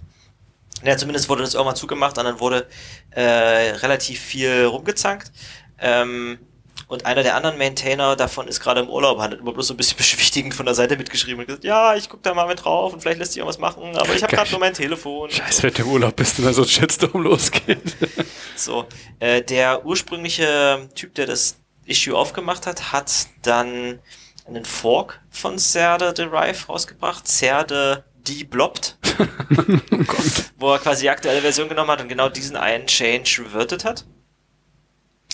Ähm, und äh, einige Leute haben sich auf Mastodon beschwert, dass sie von dem Paket, von dem ähm, Repo geblockt wurden, weil sie auf irgendwas reagiert hatten von dem David Tolney. Ja, genau, weil sie aber eine, eine Issue-Reaction, also so ein Thumbs-Up-Emoji, wo wir irgendeinem Kommentar gepostet haben, das klingt ja schon irgendwie ein bisschen, Das ich will nicht sagen übergriffig, aber Ja, es ist, Hm. äh, und dann ge geht die gleiche Diskussion aber auch los mit, ähm, wenn jemand Open Source Code irgendwie zur Verfügung stellt, klar. dann ist der nicht verpflichtet, auf deine Sachen einzugehen. Und wenn du es benutzt, dann without warranty und free of charge. Und es ist halt schließlich sein Projekt irgendwie. Ne? Das mag sein. Das Problem ist, dass der so viel, Ja. so guten Code schreibt, dass das wirklich überall mit drin ist. Das, wo ich äh, vor ein, zwei Folgen drüber geredet habe, was ich auf Arbeit verwende, um Rust in einen C++-Codebase einzubetten, CXX, was dir super coole Rust zu C++ Bindings generiert,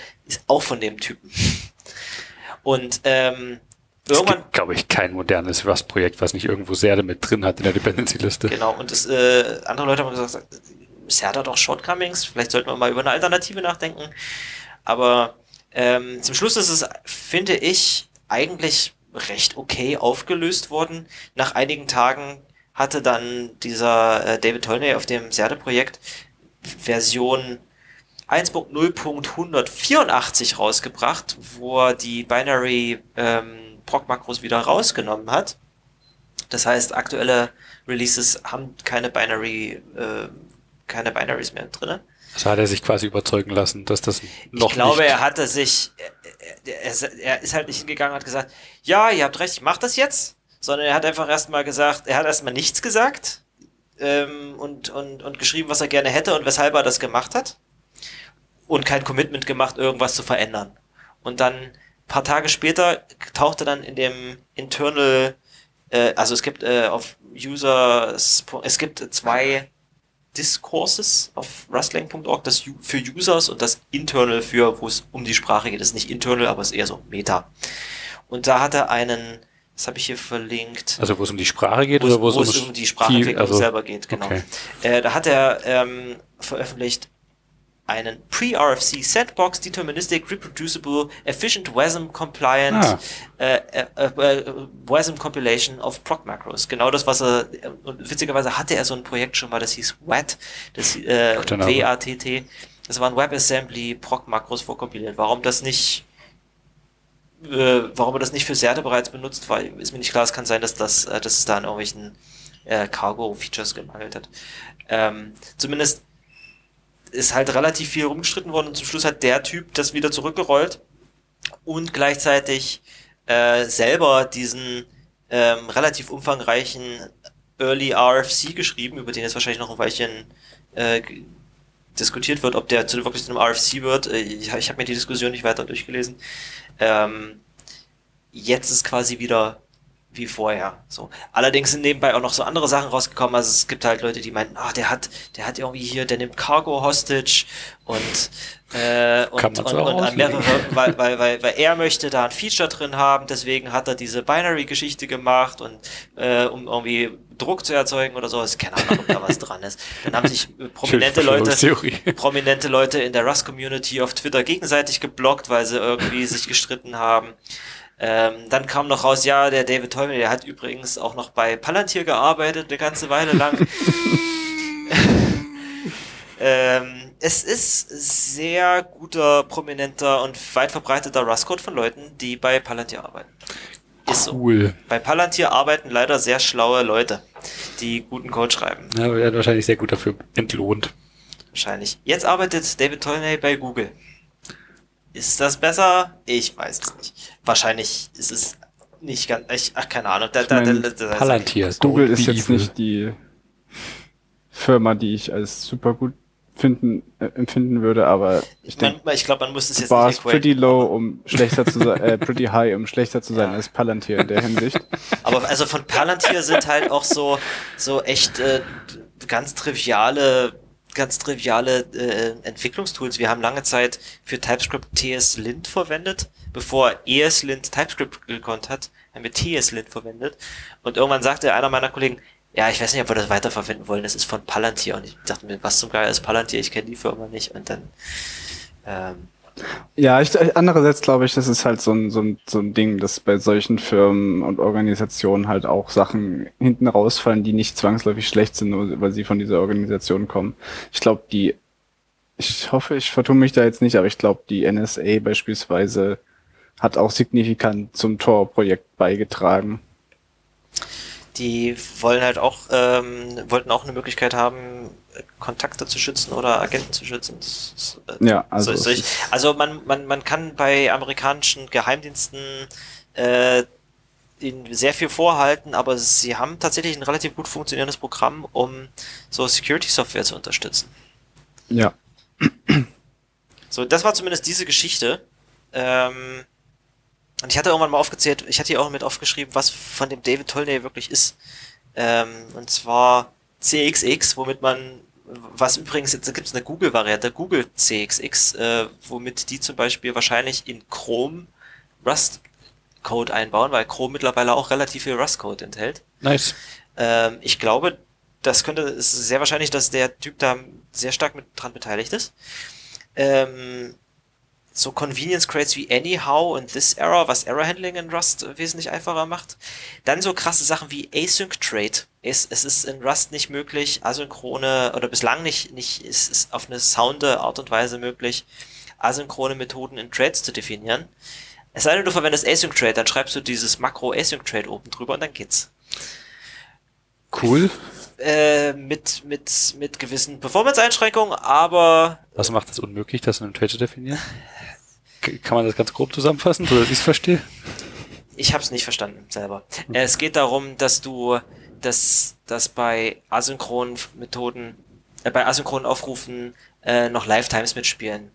Ah. Und dann, dass die, die müssen, du, die kannst du bei Trades nicht von vornherein alle mit definieren oder beschreiben. Also es gibt jetzt ein, ein Nightly-Feature, asynchrone Trade-Funktionen zu haben, aber, das haben sie in dem Blogpost erwähnt, mit gewissen Einschränkungen. Okay. Ich glaube, das Async Trade macht einfach überall einen, einen Heap-Pointer drumherum. Das, das, das boxt dir deine Features und Ach, dann legen sie auf das- den Heap und das macht alles ein bisschen Das ist natürlich gut nachvollziehbar. Ne? Ja. Ähm, Ich Genau. als Embedded-Programmierer bekomme Angst, wenn jemand sagt, es macht über einen Heatpointer draus. deswegen verwendest du es wahrscheinlich. Na klar, ich meine, du arbeitest da auf einer ganz anderen Ebene. Äh, ich habe keinen Heap. Ich habe gerne einen Heap. Ähm, du bist Embedded-Programmierer? Ich mache tatsächlich, ich bin, ich finde das sehr interessant, als ihr vorhin von Web Frameworks geredet habt. Ich bin ich bin, glaube ich, so weit weg von User Software, wie man von User Software weg sein kann, ohne die Sachen von Hand aufzulöten. Also Möchtest Aber du uns schon im davon digitalen erzählen, Johannes? Kontext. tatsächlich es gibt es ein super interessantes Projekt, ich, aber das, das Press Release ist noch nicht durch, deswegen kann ich noch nichts darüber erzählen. Stay tuned. Ähm, aber wir haben sehr viele fancy Dinge getan und ich habe sehr viel über ARM64 Assembly gelernt. Witzig. Äh, Es gibt aber ein anderes Projekt, über das ich reden kann. Bitte. Und zwar gibt es ein, lass mich kurz schauen. Äh, Es gibt ein, ein, ein Protokoll, das heißt Security Protocol and Data Model. Das ist quasi ein Remote Authentication Protokoll für Spam? Spadem. SPDM. Sp- SPD. Ja. Und das ist quasi, wenn deine, wenn, wenn, wenn dein Trusted Execution Environment in deiner Grafikkarte mit deinem Trusted Execution Environment deiner CPU reden will, und zwar so, dass niemand dazwischen Dinge tun kann. Und keine Ahnung, für Sachen wie äh, äh, Content Protection und, und, so, und solchen Spaß. Ähm, aber auch beispielsweise Secure Cloud Computing, wenn du nicht möchtest, also beispielsweise möchtest halt Grafikkarten in deiner Cloud anbieten, aber du weißt, dass, der, dass deine Kunden auf keinen Fall möchten, dass du die Daten sehen kannst, dann können sich die dann können sich die Kunden quasi direkt mit der Grafikkarte authentifizieren. Das klingt ein bisschen wie äh, äh, Intel's SGX Extensions. Ja, es geht also es geht in die Richtung und SPDM wird und wurde unter anderem auch von Intel und anderen großen Firmen entwickelt. Ähm, und Adacor hat ein Projekt gemacht, in dem Record Flux verwendet wurde, um dieses Protokoll für Nvidia zu spezifizieren. Das also, ich muss glaube ich jetzt ein bisschen ausholen. Record Flux ist ein, ein Code-Generator, der Proto der Binärprotokoll-Parser anhand einer Spezifikation generiert und Übrigens, äh, wenn euch das zu hart ist, wir haben Chapter Marks und wir reden, wir haben, wir reden später noch über, über andere Themen. Ihr könnt jetzt in eurer Podcasting-App in eure Chapters reinschauen und vielleicht einfach zum nächsten Chapter springen. Ich bin so, so ehrlich muss ich mit euch sein. Bitte red weiter. Äh, und man schreibt halt eine Spezifikation für sein Binärprotokoll auf, beispielsweise TLS oder IP. Aha. Und ganz viele Sicherheitslücken im Internet basieren ja darauf, dass irgendwer dafür von Hand einen Parser in C aufgeschrieben hat und der, und der Parser ist unsicher und dann hat man schon sein, sein, seine Sicherheitslücke. Quasi jedes CV ist gefühlt Im, sowas. ja, im Prinzip fast alle remote ausnutzbaren Sicherheitslücken basieren darauf. Und die, unsere Idee ist es halt, es gibt halt die Programmiersprache Spark, über die ich ja letztes Mal schon geredet habe. Und in der kann man beweisbare Software, Software schreiben und die dann auch beweisen. Und das ist halt aber immer noch relativ komplex und sehr, sehr arbeitsaufwendig. Und wir haben hier angefangen mit Componolith und jetzt mit Edacore Record Flux entwickelt, was ein, ein Code-Generator ist, der aufgrund dieser Spezif anhand dieser Spezifikation Spark-Code generiert und man bekommt quasi einen in Spark geschriebenen Protokoll-Parser Cool. und der beweist. Krass. Also den muss man, den kann man noch in seinen Beweiser reintun und der Beweiser läuft da drüber und der beweist. Das heißt, man hat eine, man Der bekommt, Beweis heißt, so viel ist kompiliert, es ist abgehakt, oder? naja, im Prinzip, er findet, er findet keine, er findet keine Fehler bis zu einem gewissen Level. Also beispielsweise können wir beweisen, dass in unserem Protokollparser keine Laufzeitfehler drin sind. Und das, Krass. und da sind halt keine Buffer-Overflows drin und keine Integer-Overflows. Und zu gewissen Graden können wir auch beweisen, dass sich der, dass sich der generierte Code der Spezifikation entsprechend verhält. Und auch die Spezifikation selbst wird halt formal überprüft mit ähm, auf bestimmte Bedingungen, beispielsweise, dass keine Logikfehler in, in, de, in der Nachricht drin sind, dass alle Felder erreichbar sind, dass keine Lücken enthalten sind, dass keine Felder sich überlappen, zumindest nicht implizit. Ähm, und solche Dinge, die halt oft dazu führen, dass ein Protokoll zwar einen korrekten Par dass jemand einen korrekten Parser gebaut hat, aber das Protokoll halt auch korrekt implementiert und das Protokoll ist aber kaputt und dann geht der Parser kaputt. Ich glaube, letztens gab es sowas bei, bei Bluetooth. Wenn man Bluetooth hundertprozentig korrekt implementiert, dann kann man einen Downgrade-Angriff fahren, dass Bluetooth einen 8-Bit-Schlüssel verwendet.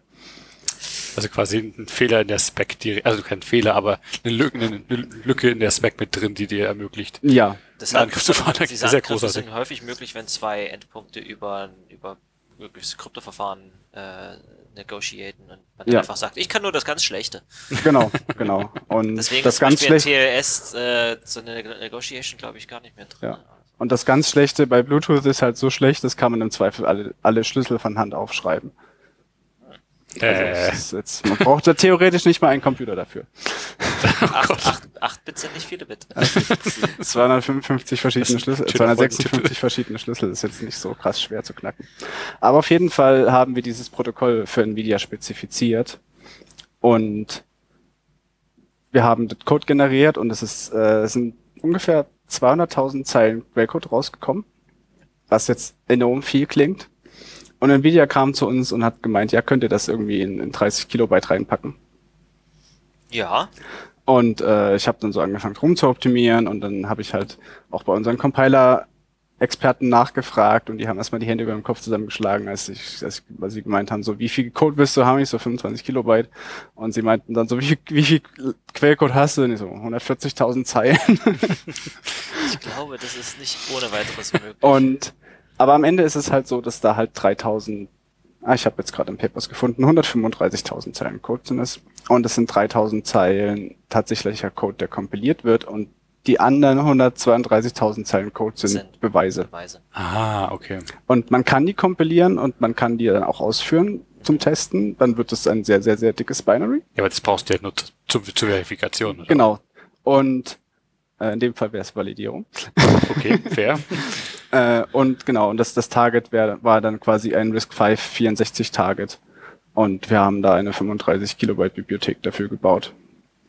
Und wir haben angefangen zu, und wir haben, sind da relativ naiv dran gegangen, weil der generierte Code war jetzt nicht super effizient. Wir hatten bis jetzt noch nie den Use Case, den da wirklich zu optimieren.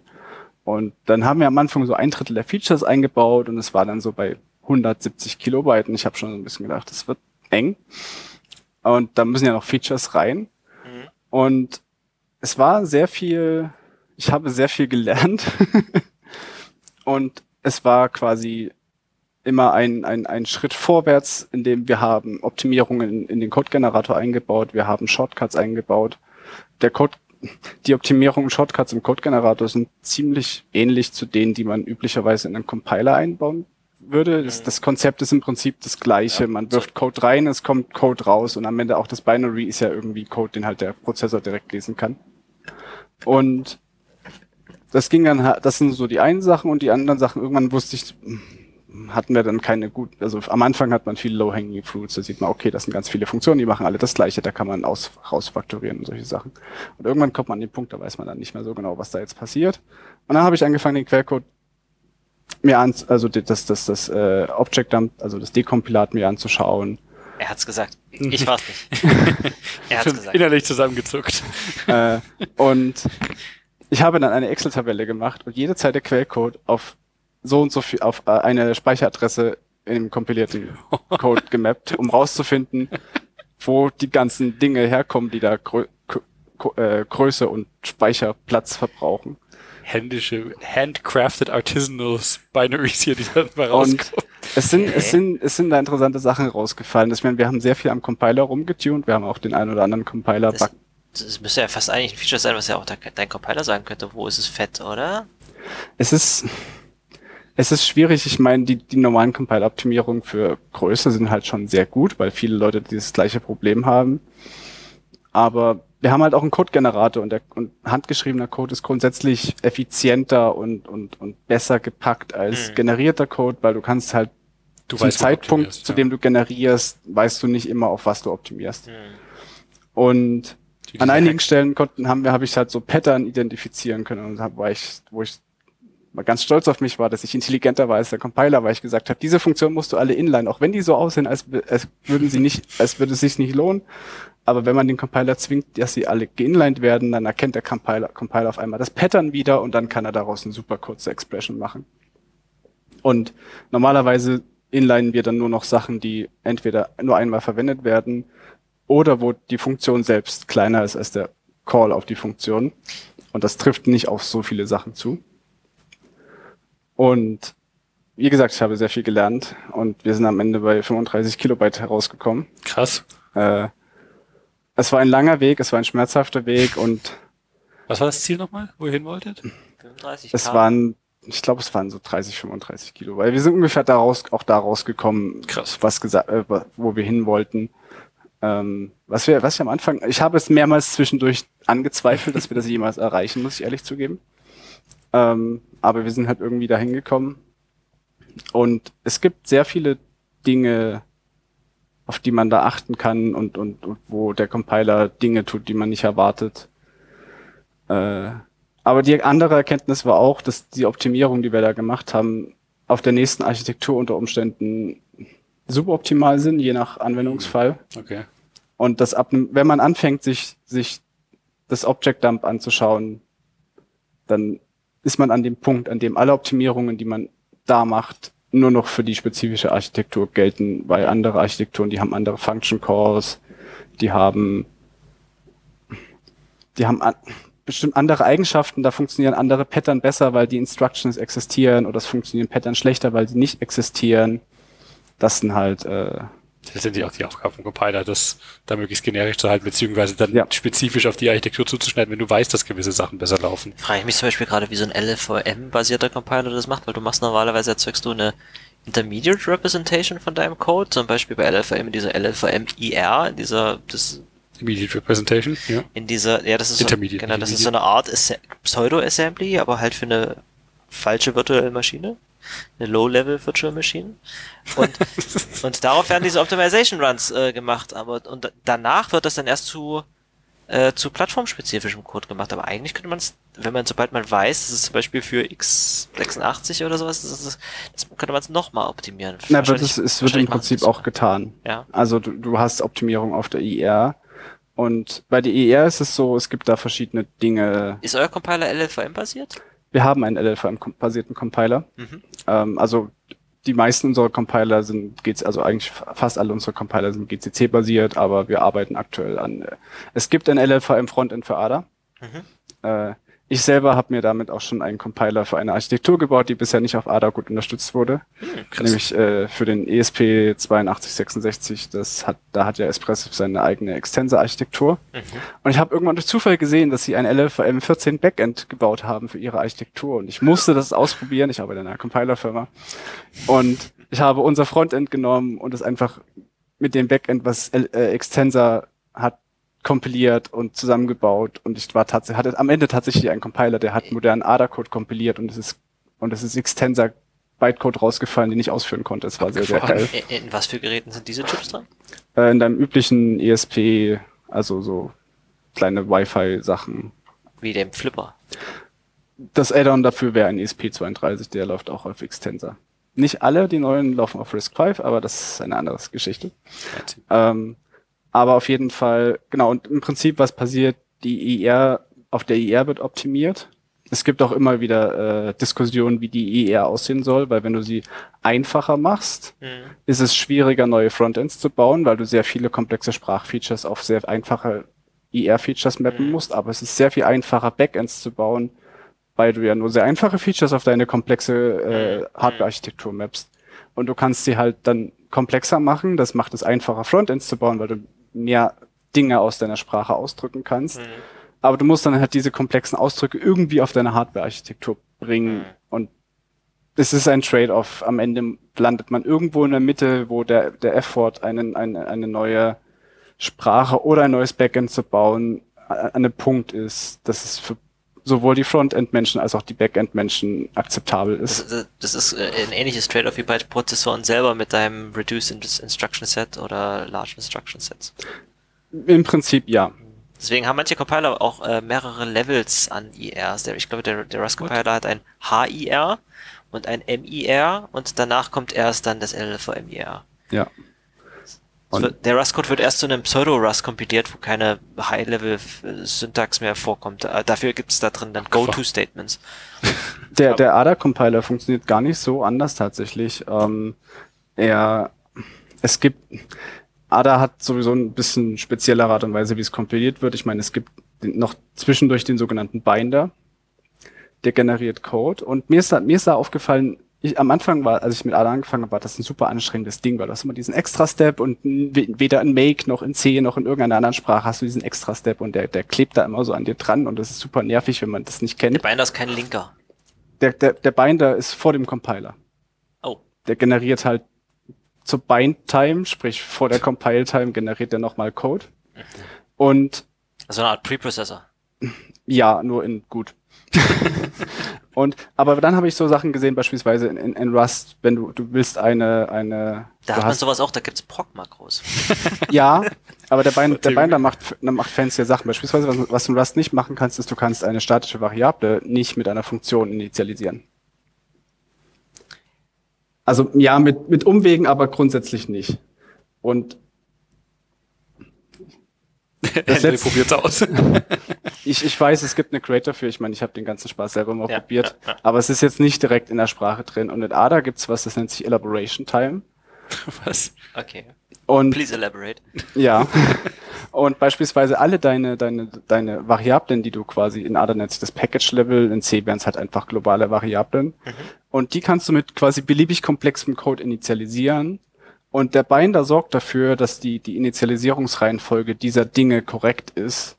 Mhm. Und der sagt dir auch, wenn sie nicht, wenn es nicht geht. Mhm. Und der Binder macht dir quasi, der, der, der generiert quasi eine Initialisierung für dein Programm, die dafür sorgt, dass alle deine globalen Variablen so initialisiert werden, dass es halt funktioniert und dass es nicht kaputt Äh, Ist geht. das nicht einfach bloß dasselbe, was, was bei C++ oder Rust Const Evaluation wäre?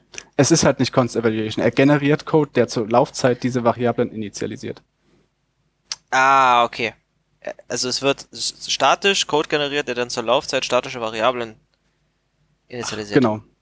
Aber der, der Vorteil, ich meine, das klingt jetzt erstmal irgendwie überflüssig, aber der Vorteil ist, man kann, gerade für Embedded ist das ultra hilfreich, weil du kannst all dein Kram in statische Variablen reinlegen, was halt, halt Mhm. dein, deine Speicherverwaltung massiv vereinfacht. Mhm.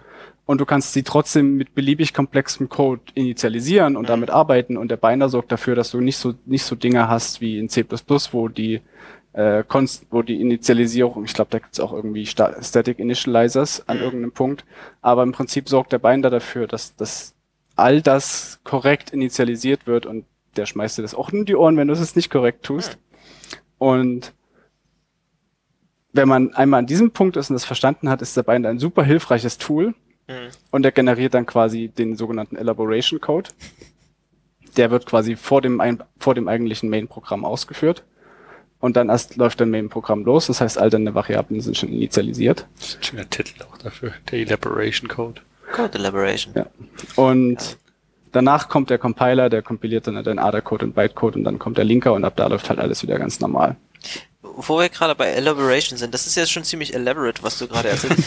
ähm, wir haben aber eigentlich zu, zu, zu dem Thema Ada, da steht hier in den Shownotes was von Ada Hijack. Na, gehijackt habe ich das jetzt gerade schon. Ach das, ach, das war das, okay. Stark. Abgefahren, cool. Was, was sind denn die anderen Punkte, die Genau, aufgezählt also ich habe hier das ADA Project Summary verlinkt, das äh, ist das vom Anfang. Da stehen die ganzen fancy Projekte drin. Ich kann da mal ein bisschen draus, draus vorlesen für die, die keine Lust haben, dann später auf den Link zu klicken. Ja, die Leute können, glaube ich, im Zweifelsfall auf den Link klicken. Also hier sind einfach, es ist eine unendlich lange Liste, Air Traffic Management, äh, Commercial Aviation, da sind diverse Airbus-Typen, diverse Boeing-Typen, Railway Transportation, Commercial Rockets, Atlas, Ariane, äh, Com Communication, Navigation, Satellites and Receivers, Scientific Space Vehicles, das ist unter anderem der European Space Agency Mars Express, also Ha. ich denke, da läuft schon was auf dem Mars. Nicht schlecht. Übrigens auch die Rosetta-Sonde, die den Kometen bis zu dem Kometen geflogen ist. Cool. Ähm, es gibt erstaunlicherweise auch Desktop- und Web-Applications hier, was ich interessant finde.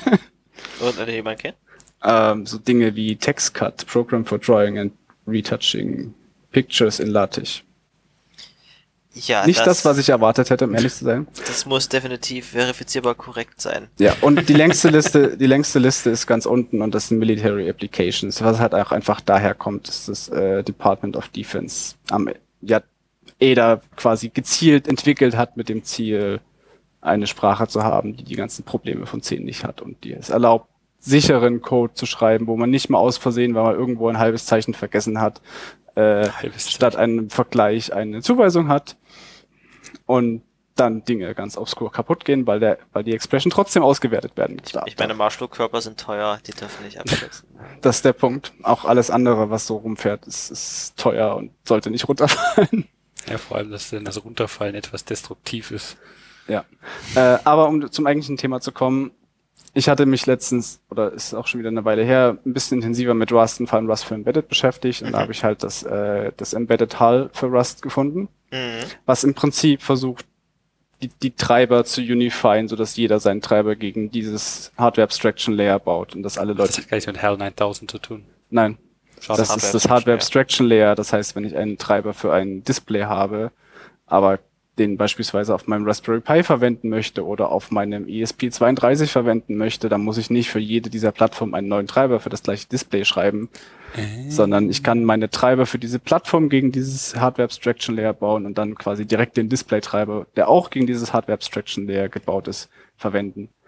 Das Und- klingt recht sinnvoll. mein erster Gedanke war, sowas brauchen wir auch in ADA. und dann habe ich mit unserem, äh, äh, mit einem meiner Kollegen geredet und der meinte so, das haben wir schon in ADA, das ist die ADA Drivers Library, Mhm. die ich ja auch verlinkt habe. Und die ADA Drivers Library ist so ein bisschen ein komplexeres Ding. Da sind auch viele Treiber schon drin, aber da ist halt auch ein Hardware Abstraction Layer drin. Das klingt jetzt erstmal ein bisschen kompliziert zu benutzen. Ähm, aber dann kommt der andere Punkt, die jeder Leute haben, die jeder Menschen haben selber gemerkt, dass das Cargo ein geiles Tool ist. Und wir wollten das auch. Und deswegen hat sich irgendwann Elia, ist irgendwann Elia entstanden. Okay. Und das ist quasi das, ich würde es das, das als das Cargo für äh, ADA bezeichnen. Ähm, Und das Crates.io mit, oder? Also, dass du quasi ein Package Repository hast.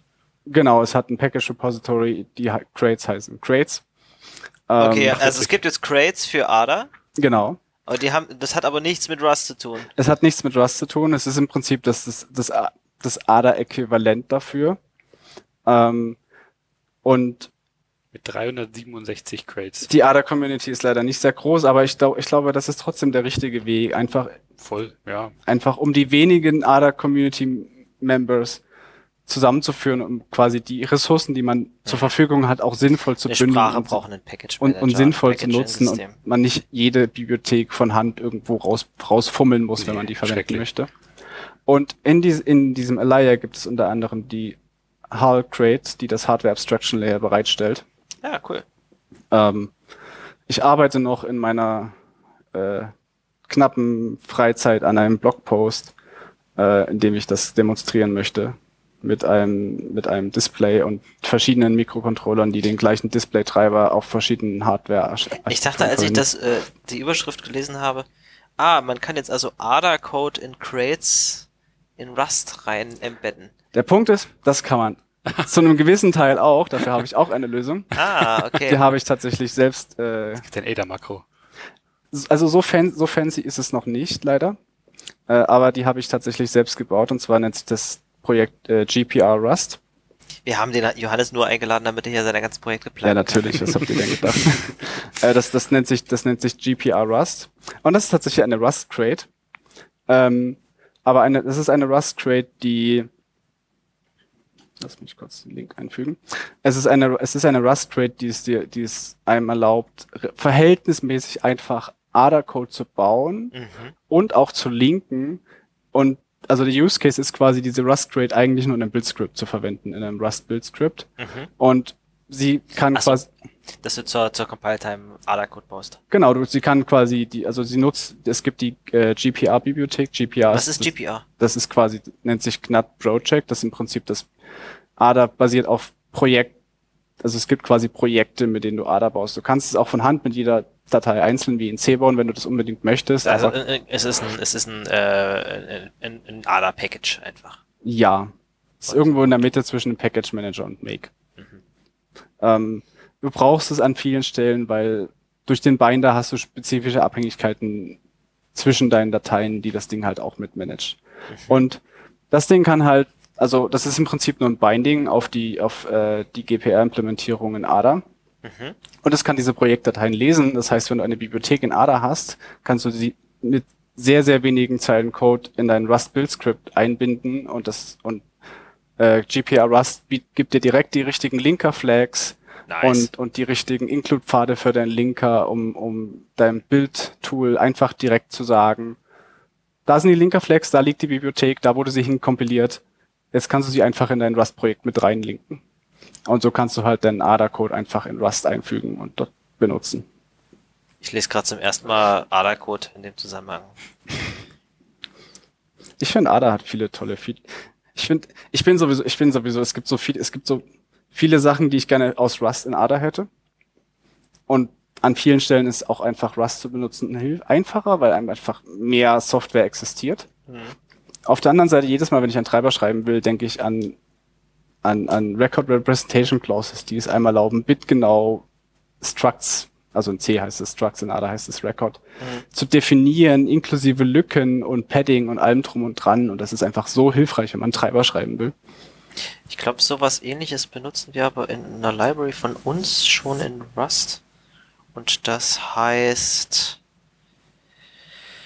äh, Bitfield annotierst du in Rust äh, mit, äh, äh, damit, da annotierst du ein, ein Struct mit, ähm, mit einem Makro und dann mappst du das auf eine binäre Repräsentation. Ja, ADA ist halt ein Sprachfeature. Wenn ihr Johannes mehr über ADA reden hören wollt, ähm, empfehle ich akronymisierbar Folge 25 von vor fünf Jahren, wo wir bereits äh, all die Sachen, die für diese Folge offenbar zwingend vorausgesetzt sind, hoffentlich eingeführt hatten. Aber äh, das ist, ist eine beachtliche Stange an coolen Projekten, die du uns hier gezeigt hast. Äh, vielen Dank für diese Einführung. Ich bin jetzt komplett überfordert. Wollen wir hier eine Chaptermarke setzen und über was anderes reden? Chaptermarke auf jeden Fall, ja.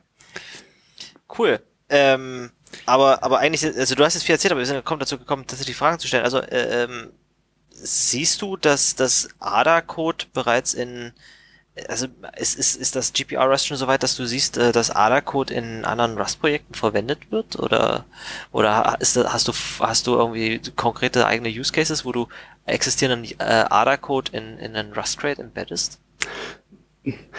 Mein eigentlicher Use Case dafür war, ähm, ich habe immer so ein paar IoT-Projekte, die ich irgendwann mal bauen will und die fangen immer damit an, dass auf der Plattform, auf der ich das gerne machen möchte, noch ADA, nicht, ADA noch nicht supported wird.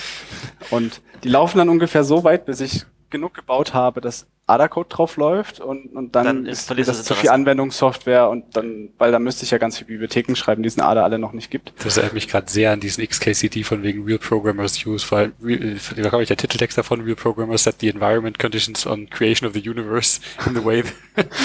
Johannes macht erstmal das. Ja, erstmal.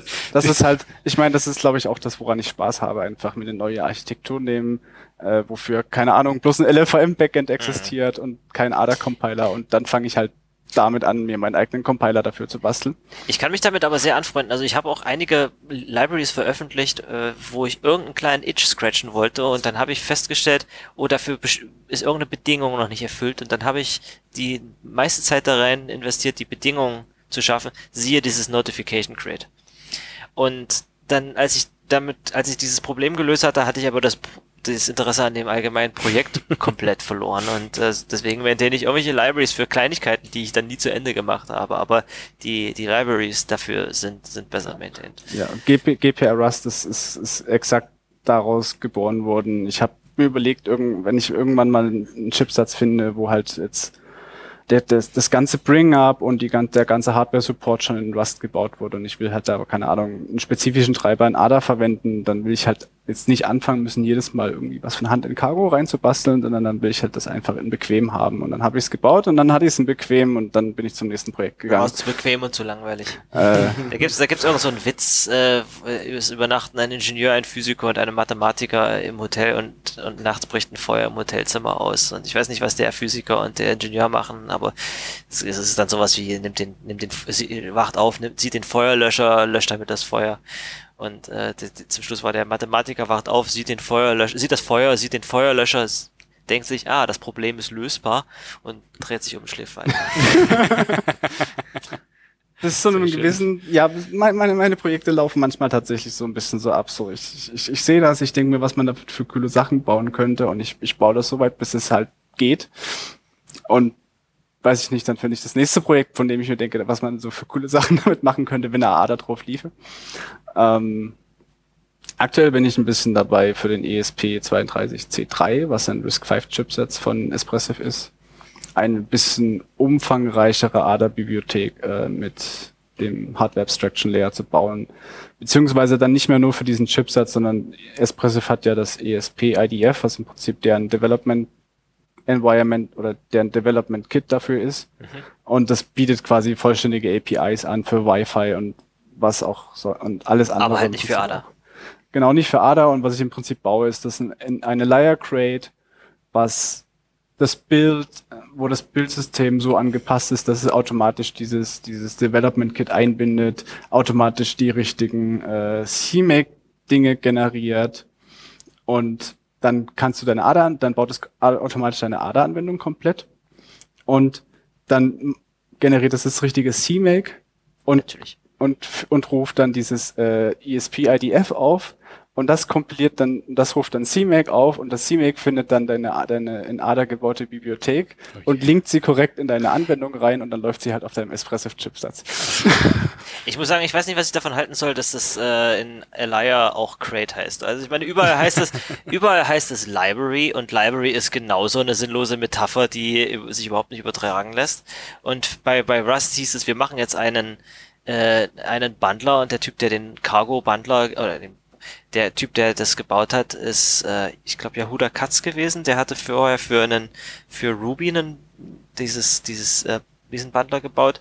Äh, und da, da denkt man sich natürlich irgendeine Metapher aus und bei uns heißt das so und so, also heißen die Pakete so und so und bei Rust hieß das Projekt Cargo, also es heißt jedes, jede Library Crate.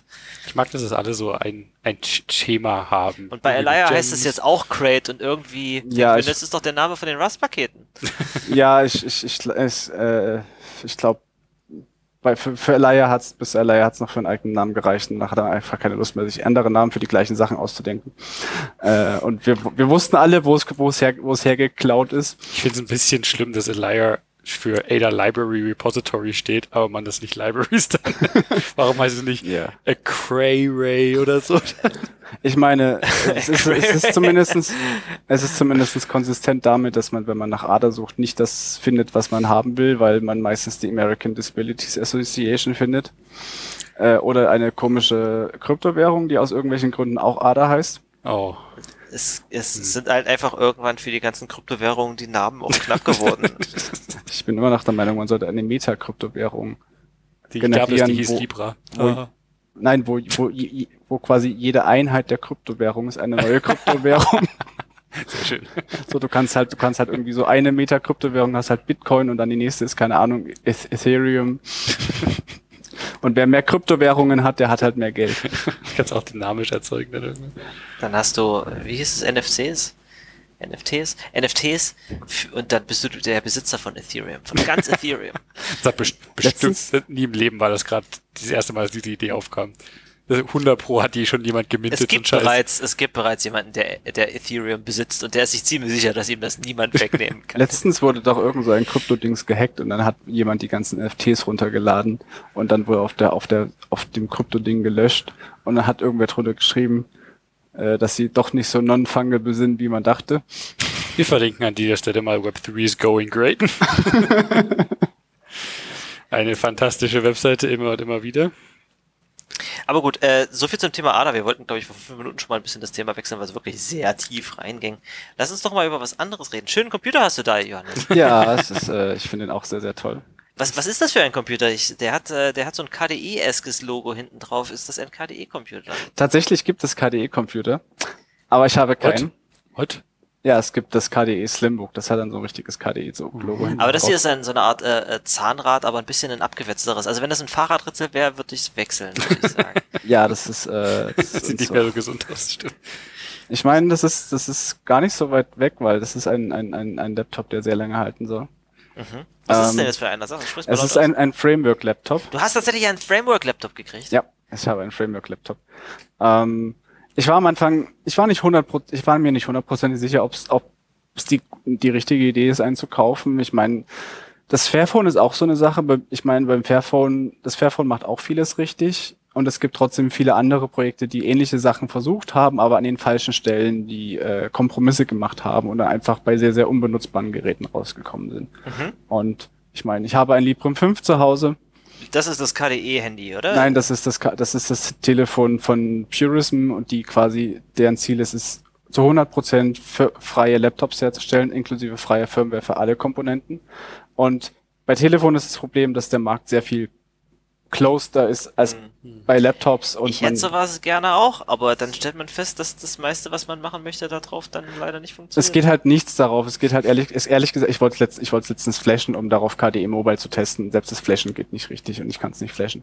Also es ist, es ist, es ist, es ist hart, es ist, nein, es ist nicht hart an der Grenze zur Unbenutzbarkeit. Es ist unbenutzbar. Der Akku hält auch irgendwie nur vier Stunden und man konnte halt keine richtigen Mobile Chips verbauen, weil man halt, weil die halt alle closed source sind. Also hat man irgendwelche IoT Chips verwendet, aber die sind halt einfach scheiße, wenn man Mobiltelefone bauen will, weil es hat einen Grund, dass es da verschiedene Sachen gibt.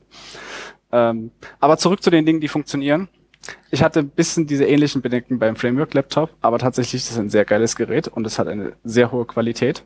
Was, ist das, das Konzept dahinter? Warum? Genau, also wir, lass uns mal darauf achten, dass wir möglichst nicht unbedingt eine Werbeveranstaltung draus machen. Ja, wir aber- haben so viel über Macs in letzter Zeit gesprochen, deswegen haben wir, hat ja Johannes Aber, gesagt, aber als ich, ich stand ja, ich stand, ich stand vor kurzem tatsächlich sehr selber vor dieser Entscheidung. Ich möchte mir mal wieder einen neuen Laptop kaufen. Und früher haben alle ThinkPads gehabt, weil ThinkPads cool sind, aber ThinkPads, ThinkPads sind auch immer noch irgendwie cool, aber irgendwie, das muss doch irgendwie noch was weiteres geben. Und äh, je- jetzt gibt's diese, diese, diese neuen MacBooks und die haben äh, diese neuen coolen Silic äh, Apple Silicon Chips drinne, aber man kann daran absolut nichts selber reparieren oder austauschen.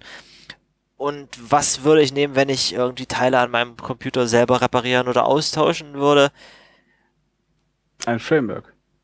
Also das ganze Konzept dahinter ist quasi ein Laptop, der reparierbar ist und der auch langlebig ist und bei dem man tatsächlich auch irgendwann sagen kann, mein Mainboard oder meine CPU ist mir zu schwach und ich möchte eine CPU, aber mein Display funktioniert ja noch und mein Akku funktioniert ja noch, meine Tastatur funktioniert ja noch und das ist ja auch alles Elektroschrott und bei jeder, bei den meisten Laptops, wenn die CPU zu alt ist und der Arbeitsspeicher zu wenig, mittlerweile ist der ja auch aufgelötet, äh, dann wirft man halt den Laptop weg und dann fliegt halt alles weg, Mhm. obwohl ganz viele Komponenten ja noch einwandfrei funktionieren.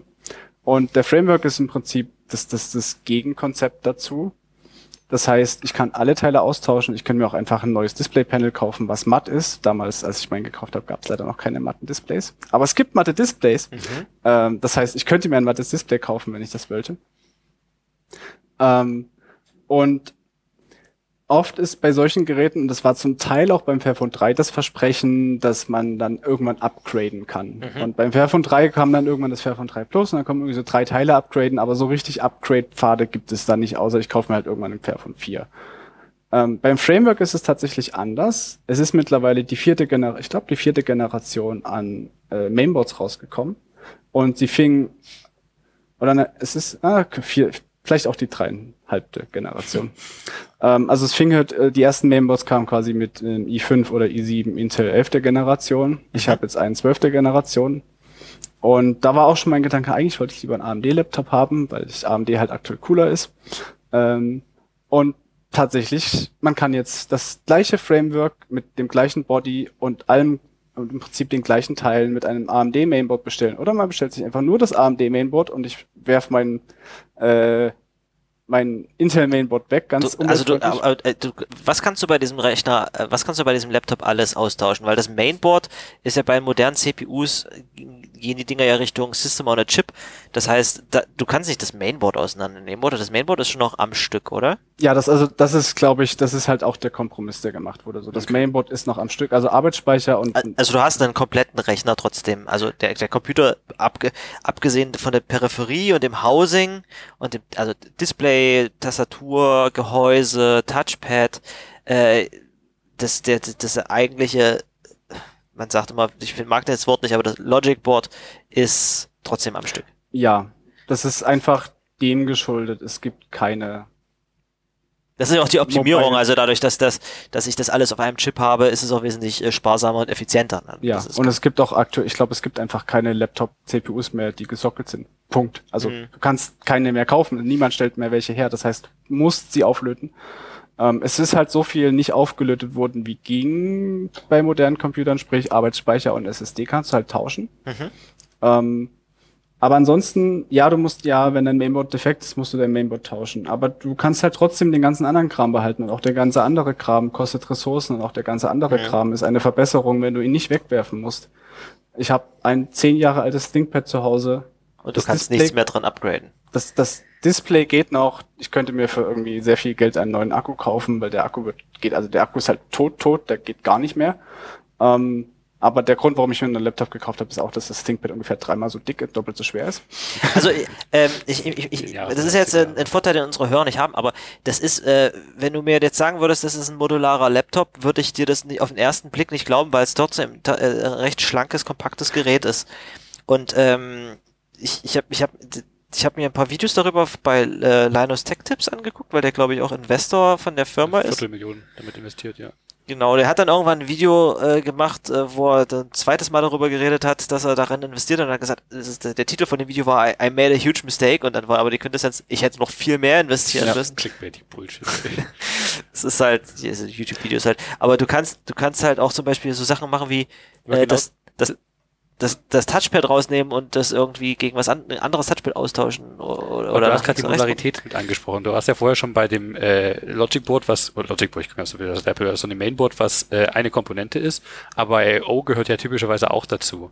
Und das ist gerade bei dem Gerät jetzt ein bisschen interessanter, weil die haben ja als I.O. quasi eigentlich doch nur diese USB-C-Ports intern dran.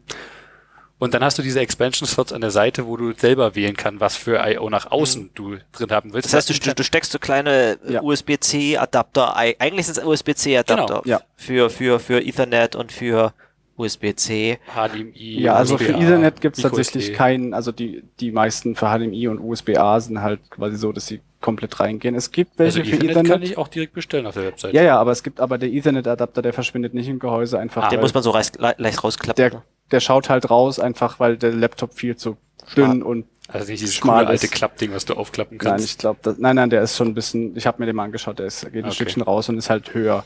Also ist jetzt nicht die eleganteste Lösung, aber wenn du einen Ethernet-Adapter mithaben willst, dann kannst du das Ding halt mitnehmen. Also ist ja auch quasi Stimmt, der muss ja nicht die ganze Zeit Ja. drinstecken, ne? Das ist ja. Das ist der Punkt, diesen Hotspot-Bubble, es ist halt USB-C. Und die USB-C-Adapter, die ich habe, sind im Prinzip einfach nur ein sehr kurzes Kabel in Plastikform. Hm. Ähm, ich hatte am Anfang ein bisschen Bedenken mit der Stabilität. Tatsächlich, die haben hier so einen kleinen Knopf hinten und es, die gehen gar nicht so leicht raus. Und wenn der Knopf nicht gedrückt ist, gehen sie halt auch gar nicht raus. Mhm. Und ich muss ganz ehrlich sagen, mein ThinkPad hat auch zwei USB-C-Anschlüsse. Und ich vertraue den USB-C-Anschlüssen an diesem Laptop deutlich stärker als beim ThinkPad. Also Echt, ja? das Think, bei dem ThinkPad habe ich immer Angst, dass es gleich abbricht, wenn ich das Kabel reinstecke. Hier, ich, ich würde es nicht ausprobieren, so, so, so sehr vertraue ich ihm doch nicht, aber ich würde behaupten, man kann den Laptop easy am USB-C-Stecker aufhängen. Wie ist denn das hier äh, powermäßig? Du lädst das auch über USB-C? Ja, es lädt über USB-C, die An einem Intel beliebigen Port? Ist das an egal? einem beliebigen Port, ja. Ja, so ist schön. Und er hat auch auf beiden Seiten zwischen den Ports eine Power-LED, also eine Lade-LED. Das heißt, ich, Was, was ist, wenn du, wenn du alle diese vier äh, Ports austauscht und keinen USB-C-Port? Naja, dann kannst du halt nicht mehr laden. Das ist dann halt dein Problem. Du kannst natürlich einen Port rausnehmen und das Kabel so innen reinstecken, aber das ist halt ein bisschen unbequem. Ähm, ich habe tatsächlich jetzt dreimal USB-C, weil ich habe einen USB-C-Dongle, an den alles rangeht und Mhm. ich, la ich möchte gerne links und rechts laden können, weil ich finde, das ist ein geiles Feature, einfach mit die Seite außer können. USB-C. Also, Und dann habe ich halt einmal USB-A, weil manchmal braucht man das halt noch. Das ist schön, dass die Möglichkeit besteht, weil ich brauche halt für USB einen Adapter. Ja. Man Würde- viel Use Case, aber Würde in diesen Port eine SD-Karte reinpassen? Es gibt, glaube ich, auch welche mit SD-Kartenleser. Es gibt auch zwei Terabyte SSDs, die du da reinstecken kannst. Die sind dann halt zu, aber ich meine, ich kann schon innen eine 2 Terabyte NVMe SSD reinstecken und dann will ich mir nicht noch einen Port. Aber ich habe jetzt, ich habe jetzt dieses Teil in der Hand und da ist ein QR-Code drauf. Und wenn ich es richtig verstanden habe, wenn ich, wenn ich jetzt das Gehäuse hier aufschreiben würde, hätte ich auch auf jeder Komponente innerhalb des Gehäuses einen kleinen US, einen kleinen QR-Code äh, mit einem Link zu einer Beschreibung, wie ich es disassemble und wo ich Ersatzteile dafür bestelle. Ich habe tatsächlich nicht so sehr drauf geachtet. Also hier, da wo ich, den, wo ich das Ding rausgenommen habe, ist Genau, ein QR-Code im Gehäuse. Aber ich habe, ich, weil ich ein schlauer Mensch bin, habe ich Fotos gemacht. Also ich, also ich habe mir das Do-It-Yourself-Kit bestellt. geil. Das heißt, du hast Ähm, das Ding komplett selber zusammengebaut. Nein. Also es gibt quasi Fertig-Laptops und die kommen halt aber alle mit Windows und die sind dann quasi fertig zusammengestellt. Ach, das DIY steht nur für Software, oder was? Ähm, es ist halb halb. Es, also du bekommst, sind quasi fertig zusammengebaut, aber da du SSD und RAM äh, von Hand quasi beliebig bestellen kannst, ähm, kannst du bekommst du die ein, die die bauen sie halt nicht ein. Du musst den halt einmal aufmachen, setzt, baust die SSD und den RAM ein, was Und ja dann hast du natürlich ist. kein Betriebssystem drauf. und dann hast du halt kein Betriebssystem drauf. Das Coole daran ist, der Laptop hat die, ich habe ich habe ein, ein ThinkPad noch und das hat 32 GB RAM und einen Ryzen 7 und das hat irgendwie 2200 Euro gekostet. Und dieser Laptop hier hat einen i7 und der hat auch 32 GB RAM und der hat auch eine 2 Terabyte NVMe SSD und der hat 1600 Euro gekostet. Ja, das ist cool. Einfach, weil du kannst SSD und Arbeitsspeicher dort mitbestellen, aber du kannst sie auch einfach bei Cyberport bestellen, wo sie die Hälfte kosten. Ah, Und da, die, da du sie sowieso einbauen musst, hast du auch noch nicht mal extra Aufwand, weil sie würden die dir ja eh nur lose mitschicken und die freuen sich auch, wenn du die, also das heißt, die freuen sich, aber das Konzept dahinter ist halt auch, wenn du das eh noch von einem anderen Laptop hast, eine, SS, eine NVMe SSD von einem, von einem alten Laptop, den du nicht mehr benutzen willst, die gibt's ja mittlerweile auch schon eine ganze Stimmt, Weile. das heißt, ich könnte so eine Gehirntransplantation machen, wo ich einfach die SSD von meinem Ja. alten Laptop da reinsetze und cool. dann, dann läuft der plötzlich in einem neuen Körper weiter. ja, ist natürlich Und wenn ich halt irgendwann mal ein neues Mainboard brauche, weil ich gerne mehr äh, CPU-Leistung haben will, also mehr, ich kann hier 64 GB Arbeitsspeicher reinstecken, ich denke, das reicht noch ein bisschen, Hm. ähm, dann kann ich halt aber meine SSD auch einfach mitnehmen. Das ist halt super praktisch. Und ähm, ich kann mir halt auch aussuchen, ich kann, also man kann halt auch mit dem Preis entsprechend dann handeln und sagen, okay, ich möchte, ich brauche eh nicht so viel Speicherplatz, ich will einfach eine kleinere SSD haben. Und das ist mir auch bei dem ThinkPad aufgefallen, als ich das ThinkPad bestellt habe. Ähm, es ist, du hast halt Ausbaustufen, Mhm. die gibt's halt so und die sind dann halt so und, und du kannst irgendwie den fettesten i7 mit 8 GB Arbeitsspeicher bestellen, aber der ist halt eh aufgelötet und du kannst nichts ändern und ganz ehrlich, ich bin der Meinung, dass das einfach nur Elektroschrott, der fertig produziert wird, Mhm. weil oder es ist halt Leute für dumm verkaufen, weil die dicksten i7 kannst du mit 8 GB Arbeitsspeicher sowieso nicht auslasten und ich finde es ist sowieso eine Frechheit, ein, ein 2000 Euro Laptop 2022 mit 8 GB Arbeitsspeicher zu verkaufen. Mhm. Ähm, aber das ist halt, es ist im Prinzip Elektroschrott, der vom Band fällt. Ja, ist echt so. Du hast vorhin gesagt, dass du äh, den an sich eigentlich ganz cool findest und er ist wirklich ein schönes, schmales äh, und trotzdem ähm, recht, recht verzugfestes Gerät, aber das, die Tastatur ist noch ein bisschen schwammig. Kann man jetzt sich eine andere Tastatur mit anderen äh, könnte ich mir eine mecha- mechanische Tastatur einbauen? Also, ich glaube, Oh, so, so was? fancy sind die, sind die Optionen noch nicht. Also grundsätzlich zur Verarbeitung, ich finde das sehr, sehr hochwertig verarbeitet. Das war auch so, wo ich mir nicht hundertprozentig sicher ist, war. das ist immer noch halt keine Werbeveranstaltung, das möchte Ja. ich hier betonen. Nein, ich kann dann auch gleich noch ein bisschen zu den negativen Seiten kommen. Du kannst richtig mal, also wenn ihr euch die positiven Aspekte über diese Framework-Computer, und diese, es gibt einige, angucken wollt, ich empfehle dieses Linus Tech Tips Video. Äh, Oder der Oh, schaut Typ einfach auf die Webseite selber. und auf die Webseite, äh, der, der Typ verdient ja Geld an der Firma. Aber jetzt, äh, Johannes, es ist dein Computer. Erzähl uns doch mal bitte, was du alles Scheiße an dem Gerät findest. Also, ich hätte tatsächlich lieber ein, ein mattes Display gehabt. Aber Ähm, die als Option ich, besteht ja. Also, es ist ja also, ist- ja, das Problem ist halt, Patches. damals, als ich ihn bestellt habe, gab es das halt schlicht und einfach nicht. Das heißt, ich habe jetzt ein glänzendes Display. Ähm, die Farben sind cool, aber es glänzt halt, es nervt halt ein bisschen, wenn man schlechtes Licht hat. Ähm, wenn ich, das Problem ist halt, wenn ich mir ein mattes Display bestelle, habe ich halt immer noch ein glänzendes Display rumliegen und das kostet halt auch wieder Geld und ich kann jetzt nicht einfach sagen, ich tausche for free das Display aus und weil ich habe dann halt, also Dann hast du ein Display rumliegen. das ist der Punkt so. Ich kann mir, ich, es gibt zwar Upgrade-Optionen, aber ein Upgrade beinhaltet halt auch immer, dass man dann was Altes rumliegen hat. Es wäre cool, wenn die so einen Community Marketplace mit anbieten. Gibt es tatsächlich. natürlich. Okay. Also ich weiß nicht, es ist, zu, es ist mindestens geplant. Ich weiß nicht, ob der schon fertig ist, ob es ihn schon gibt, aber auf jeden Fall ist das da stark, okay. ist es in der Plan, es ist mindestens, äh, also die Idee ist definitiv äh, da. Es gibt ja für diese, für diese Slots hier gibt's schon 3D gedruckte, deswegen musste ich gerade an dich denken, Kian. dass Ich habe Johannes vielleicht Ja, schon da was Kian hat mir eine, eine, eine Schublade gedruckt, falls ich mal doch keinen USB-C-Slot brauche, sondern eine kleine Schublade an meinem eine Laptop, wo ich einzu- Snackschublade. Oh, Da kannst du drei M&M's reinpacken. das, das, das gab's früher, als wir noch CDs hatten. ja, kann ich eine, eine 2-Euro-Münze oder eine halbe SD-Karte reinstecken. Oder wie der Typ, der das Ding äh, gebastelt hat, äh, im Cut designt hat, meinte auch ein paar Tropfen Wasser. Kann man manchmal gebrauchen. Ja, vor allem in der Schublade in deinem Laptop. ja. Ich hatte, ich hatte Ähm. neulich das Problem, dass ich mit dem Rennrad unterwegs war und kein Bargeld dabei hatte. Da kann man schon manchmal, manchmal sollte man an den, an den Geräten, äh, die man mit sich rumträgt, auch ein bisschen Ja. Geld deponieren. Also Kumpel von mir hat, hat immer einen 20, 20 unterm Sattel klemmen. Aber gibt spannend. Aber gibt's da irgendwie so, ich meine, von, von 3D gedruckten Komponenten, die wahrscheinlich relativ simpel in der Funktionalität sind, gibt's Ideen von Third-Party-Herstellern, da irgendwie Custom-Hardware, vielleicht so ein SIM-Card-Dings Tray? Nee, ich habe die geilste Idee gerade, weißt du, das sind, das sind ja links und rechts zwei Slots. Du kannst, Beide belegen mit du irgendwas. kannst einfach, du, du machst aus dem Laptop einen Quadcopter. Ich weiß nicht, ob das so stabil ist, aber ich meine, aber gibt Der es Akku, Third-Party? der Akku reicht wahrscheinlich eine Weile, dass das Ding schwebt. Ich weiß nicht, ob der vom Gewicht her, aber es ist hier genau aus der anderen Richtung her. Richtung die Richtung war. Ähm, ja, also ich, ich weiß tatsächlich nicht, ob es Sachen von Third-Party-Herstellern gibt. Ich glaube, die meisten Sachen sind halt Community oder Der was, Markt auch was klein, Framework oder? selbst anbietet. Was ich halt schon gesehen habe, beispielsweise das Ethernet, äh, den Ethernet-Adapter, den du angesprochen hast, das ist so ein Ding, der ist aus der Community gekommen und Framework hat halt gesagt, okay, der ist so cool, wir, wir nehmen den Ah. in unser Sortiment auf. Cool, okay. weil wir den sinnvoll finden und weil der halt auch entsprechend gut designt war. Ähm, aber ich sollte über die negativen Sachen reden. Also ein, was ist mir aufgefallen, aber ich glaube, das ist so ein Ding mit, mit IPS-Displays. Wenn ich den Bildschirm schwarz mache und halt also ein schwarzes Bild anzeige, dann hat der unten so einen kleinen hellen Punkt. Hm, Ähm, hab ich auch. Ein Freund von mir hat das auf seinem Steam Deck, der hat versucht, es zurückzuschicken und die haben halt gesagt, das passiert halt, das sind halt IPS-Displays, da kommt das halt hin und wieder vor und anscheinend habe ich jetzt Pech gehabt hier.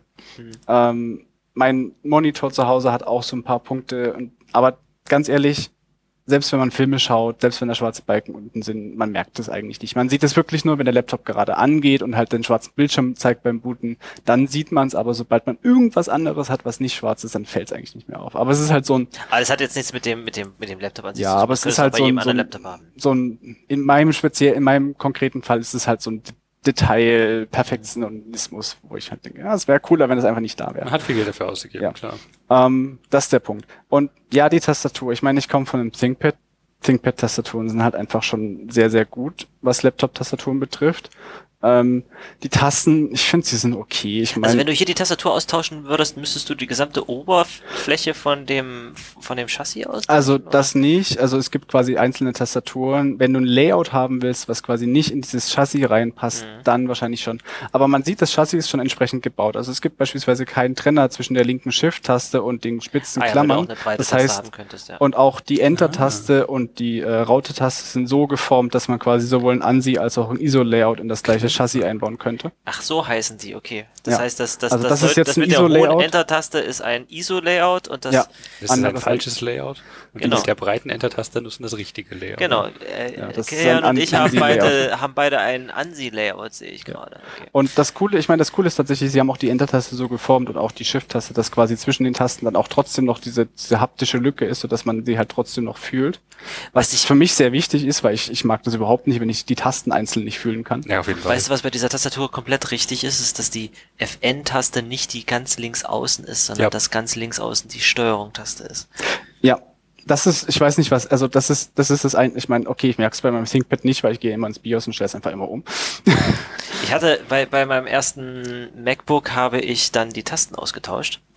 Aber, oder bei irgendeinem Computer wurde es, nee, es kann auch ein ThinkPad gewesen sein. Bei irgendeinem Computer hatte ich diese Tasten ausgetauscht, Ja. aber beim nächsten Computer war dann die FN-Taste und die Control-Taste nicht, nicht gleich breit. Und das heißt, ich konnte den Key nicht einfach hart Ja, hart Bei Think- rausreißen also- und umtauschen. bei ThinkPads ist es leider so, dass sind die halt vertauscht. Ich weiß nicht, was sich Lenovo dabei gedacht hat. Ähm, man kann es Gott sei Dank im BIOS umstellen, weil dann doch irgendwer bei Lenovo weiß, wie richtige Menschen benu das benutzen Oder wollen. man gewöhnt sich einfach dran. Es ist, das ist so ein, ich glaube, das ist so ein kulturelles Ding. Es ist ein Gaming-Ding, dass du einfach mit dem linken Zeigefinger, äh, kleinen Finger immer crouchen willst in der Ecke und da kann einfach nicht die F-Taste Nee, sein. nee, nee, es gibt, es gibt, glaube ich, die Fraktion Menschen, die Steuerung Shift mit Sch kleinem Finger, Ringfinger drücken.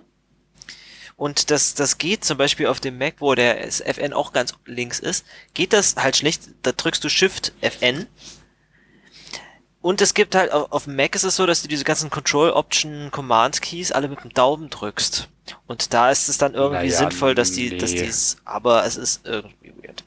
Würde ich behaupten, dass das auch nicht so generalisierbar ist. Aber naja, klar. Layouts sind anders. Das ist richtig. Ich habe ich hab tatsächlich mit dem Layout von dem ThinkPad, äh, von, von dem Framework Laptop so ein kleiner, paar kleine Sachen, die mich daran stören. So das eine sind die F-Tasten.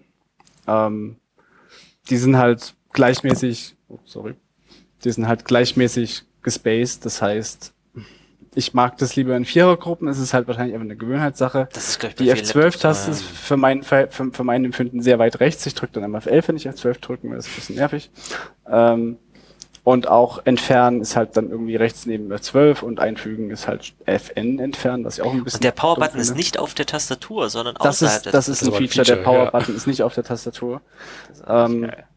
Was ich auch irgendwie ein bisschen dumm finde, aber ist mir auch bei anderen Marken aufgefallen, äh, es gibt diese geteilte Pfeil hoch, Pfeil runter Taste und Mhm. die Pfeile nach links und rechts haben dann die volle Größe. Hm. Und Bild auf und Bild ab sind irgendwie FN, diese Tasten, während Lenovo einfach die links und rechts Pfeile auch geteilt hat in der, in der äh, horizontalen und halt einfach Bild hoch, Bild runter als separate Tasten gemacht. Aber vielleicht, ich bin da vielleicht auch speziell, wie ich meine Tastatur haben möchte. Ja, Tastatur-Layouts, all Layouts are beautiful. Ähm, aber ansonsten ja, der, der, äh, der Einschaltknopf ist nicht auf der Tastatur, das finde ich sehr gut. Tatsächlich ist es auch ein Fingerabdruckleser. Schön. Ich glaube, Fingerabdruckleser sind einfach mittlerweile billig genug. Äh, ich benutze ihn nicht, weil ich der Meinung bin, dass Biometrie kein Authentifi- Authentifizierungsverfahren ist, weil wer ändert schon mal seinen Fingerabdruck?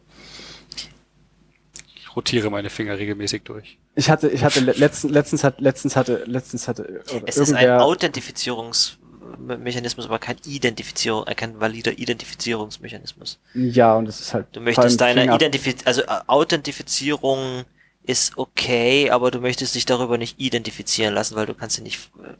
Äh, das ist nochmal, aber das ist ein ganz anderes. Ja, also irgendwo hatte ich ja mal gelesen, dass eine Bank sich dachte, hey, wir können doch bestimmt äh, Kreditkarten super safe machen, indem wir halt einfach so einen Fingerabdruckleser einbauen. Und äh, der Punkt ist halt, ich meine, mittlerweile wissen die meisten Leute oder mittlerweile ist das Wissen, wie man so einen Fingerabdruck mit so ein bisschen Silikon nachbaut, jetzt nicht so Ja, das ist Oder ein krass. Stück Tesa. Ja, Es, es gibt und irgendwo, dass ich man meine- mittlerweile nur noch mit dem Handabdruck oder mit dem Fingerabdruck bezahlt. Und ich meine, gerade, also gerade auf Kreditkarten ist es ja mega dumm, weil die sind ja so glattes Plastik. Das heißt, da hinterlässt man ja die ganze Zeit schon Fingerabdrücke drauf. Stimmt, der ist eigentlich da die ganze Zeit mit drauf. Und da einen Fingerabdruckleser drauf zu machen, ist irgendwie mega dumm. Ähm, was mich tatsächlich ein bisschen stört, es gibt keine LED außen, wenn man ihn zuklappt. Du ThinkPad-Nutzer, du. Naja, das, das ist, ich habe da nie drüber nachgedacht beim ThinkPad, weil beim ThinkPad, wenn das im Standby ist, dann blinkt die LED halt außen. Und die LED hier, die ist halt dann verdeckt vom Display, die am, am, am Einschaltknopf ist. Und du siehst aber, den Laptop aber von fährst du ihn wirklich runter? hin und wieder schon. Wie lange Äh, hält der? Ich habe Ich meine, es ist ein Intel-Chip drin, ne? also ich hab den jetzt die ganze, eben.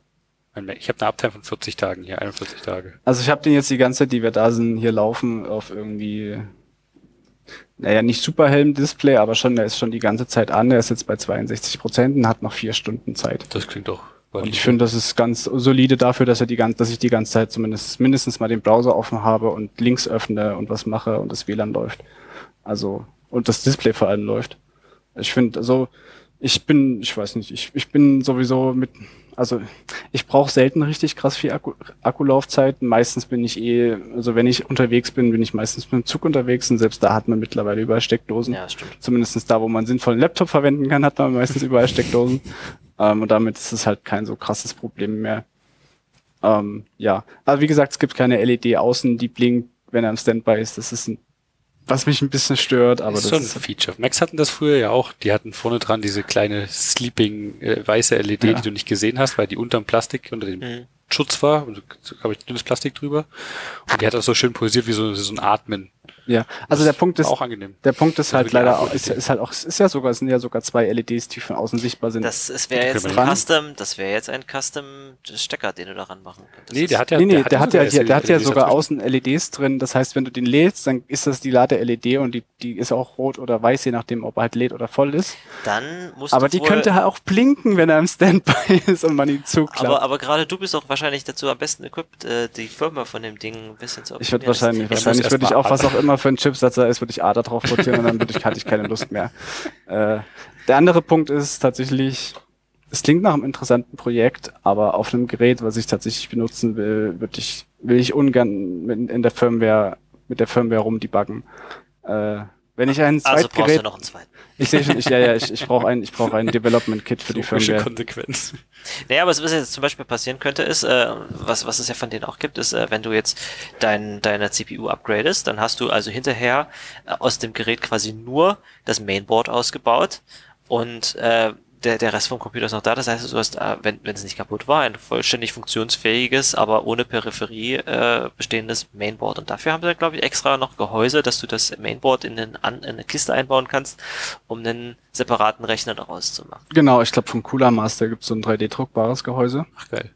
Ähm, und das ist im Prinzip einfach nur ein Housing ums Mainboard, da ist jetzt nichts fancy dran. Da Das gibt's ist dann halt, das Second Life für das ausgemusterte Mainboard. da gibt's halt, ähm, und wenn man dann halt das Ding irgendwann weiterverwenden möchte, ähm, und ich meine, ich überlege auch, ob ich meinen alten Laptop als Homeserver verwende, wenn mein Homeserver, der mittlerweile auch schon über zehn Jahre alt ist, Mhm. irgendwann mal äh, kaputt geht.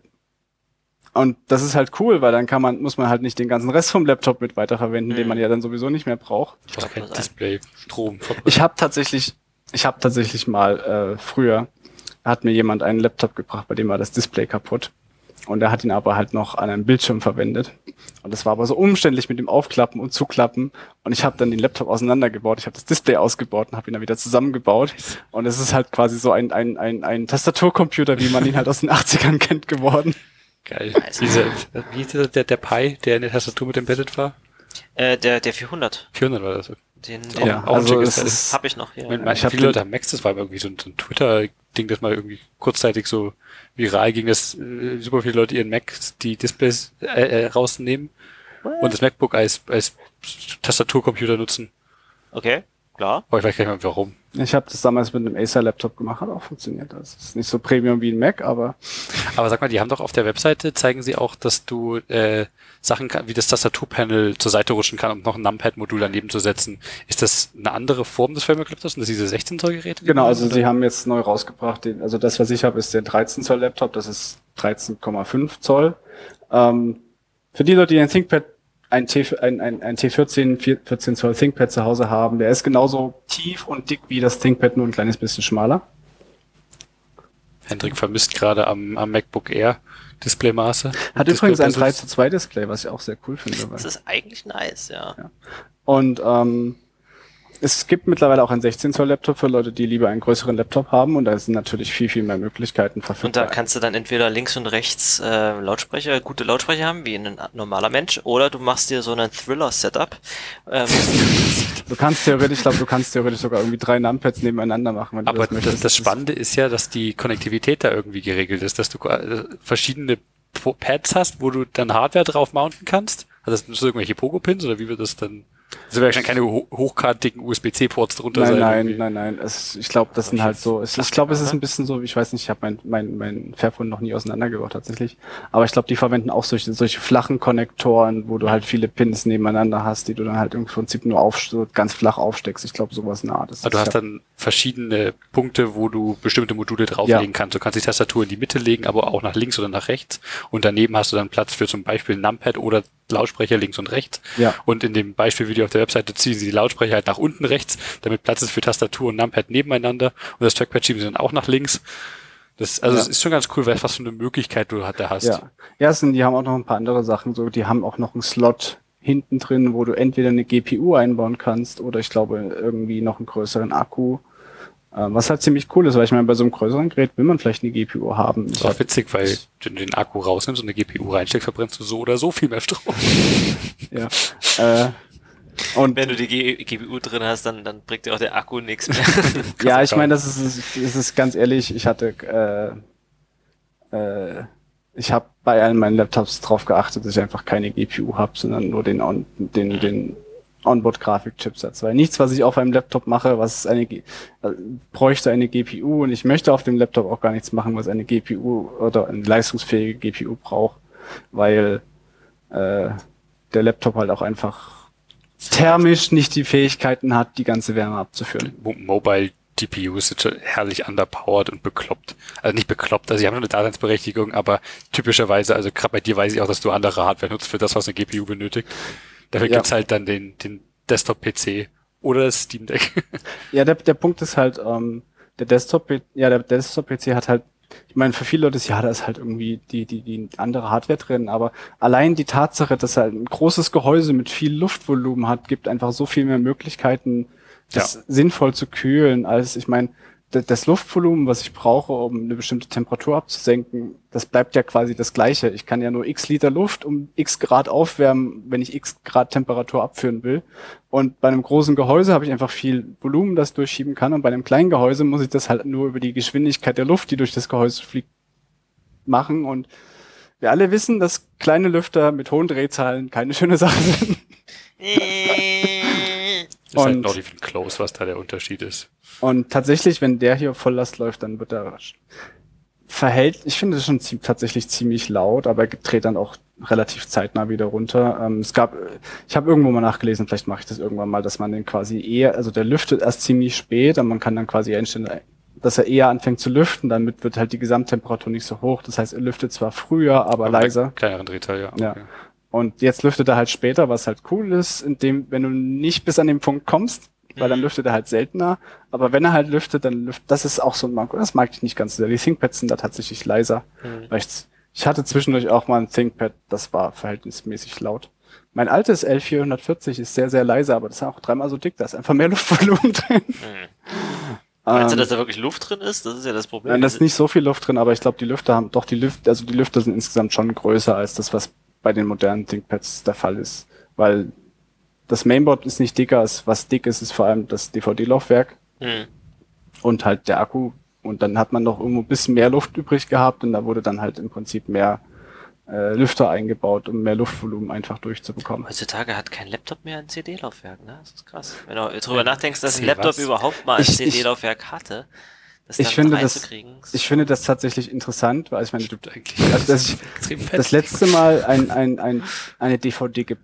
Ich finde das interessant, weil früh, ich erinnere mich noch früher, wie ich mal DVDs, also äh, DVD-Rohlinge gekauft habe.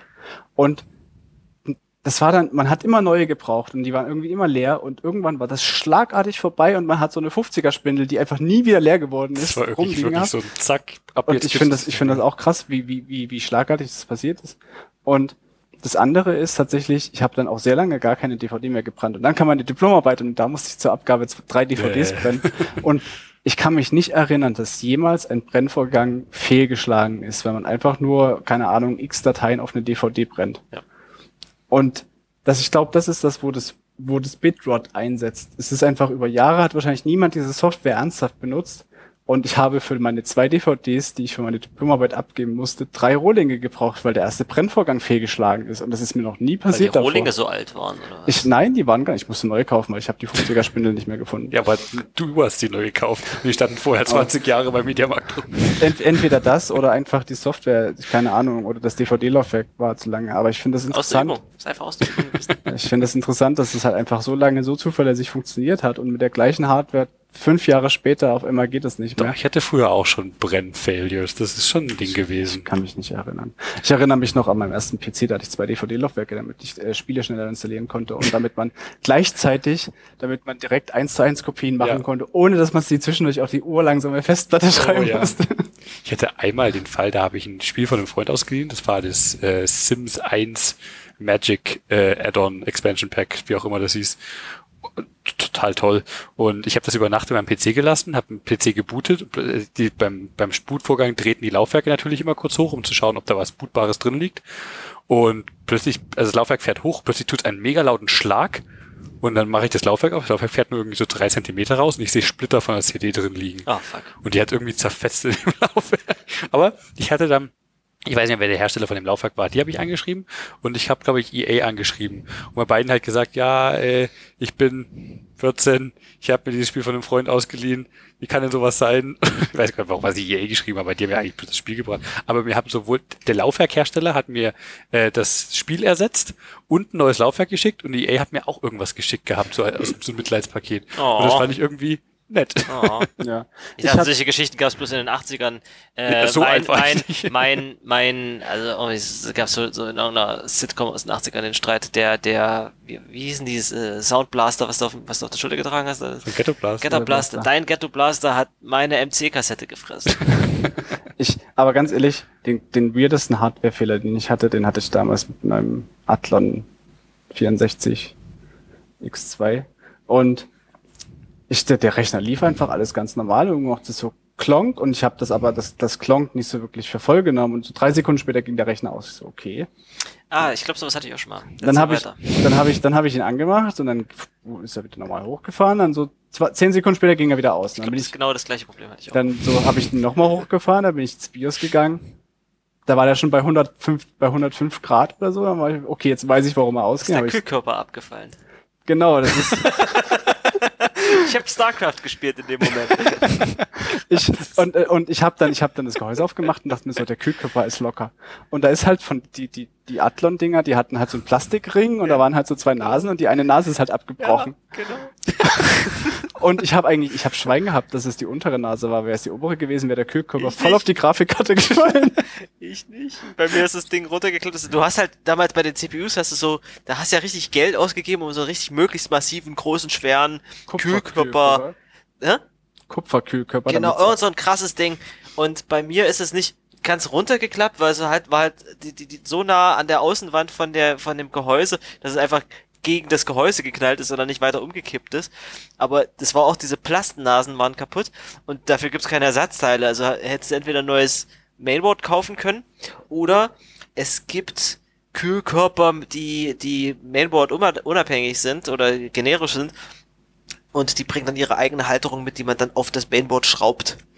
Tatsächlich hatte ich, ist, hatte ich noch ein Mainboard zu Hause rumliegen, das war defekt. Und es hatte aber die gleichen Sockel und alles. Und ich habe dann von dem defekten Mainboard diesen, diesen AMD-Kühlkörperhalter aus, abgebaut und ihn in mein, ähm, an mein funktionierendes Mainboard herangebaut. Also ich weiß nicht mehr, aus welchem Grund ich das alte nicht weggeschmissen habe, aber es war ein sehr glücklicher Zufall.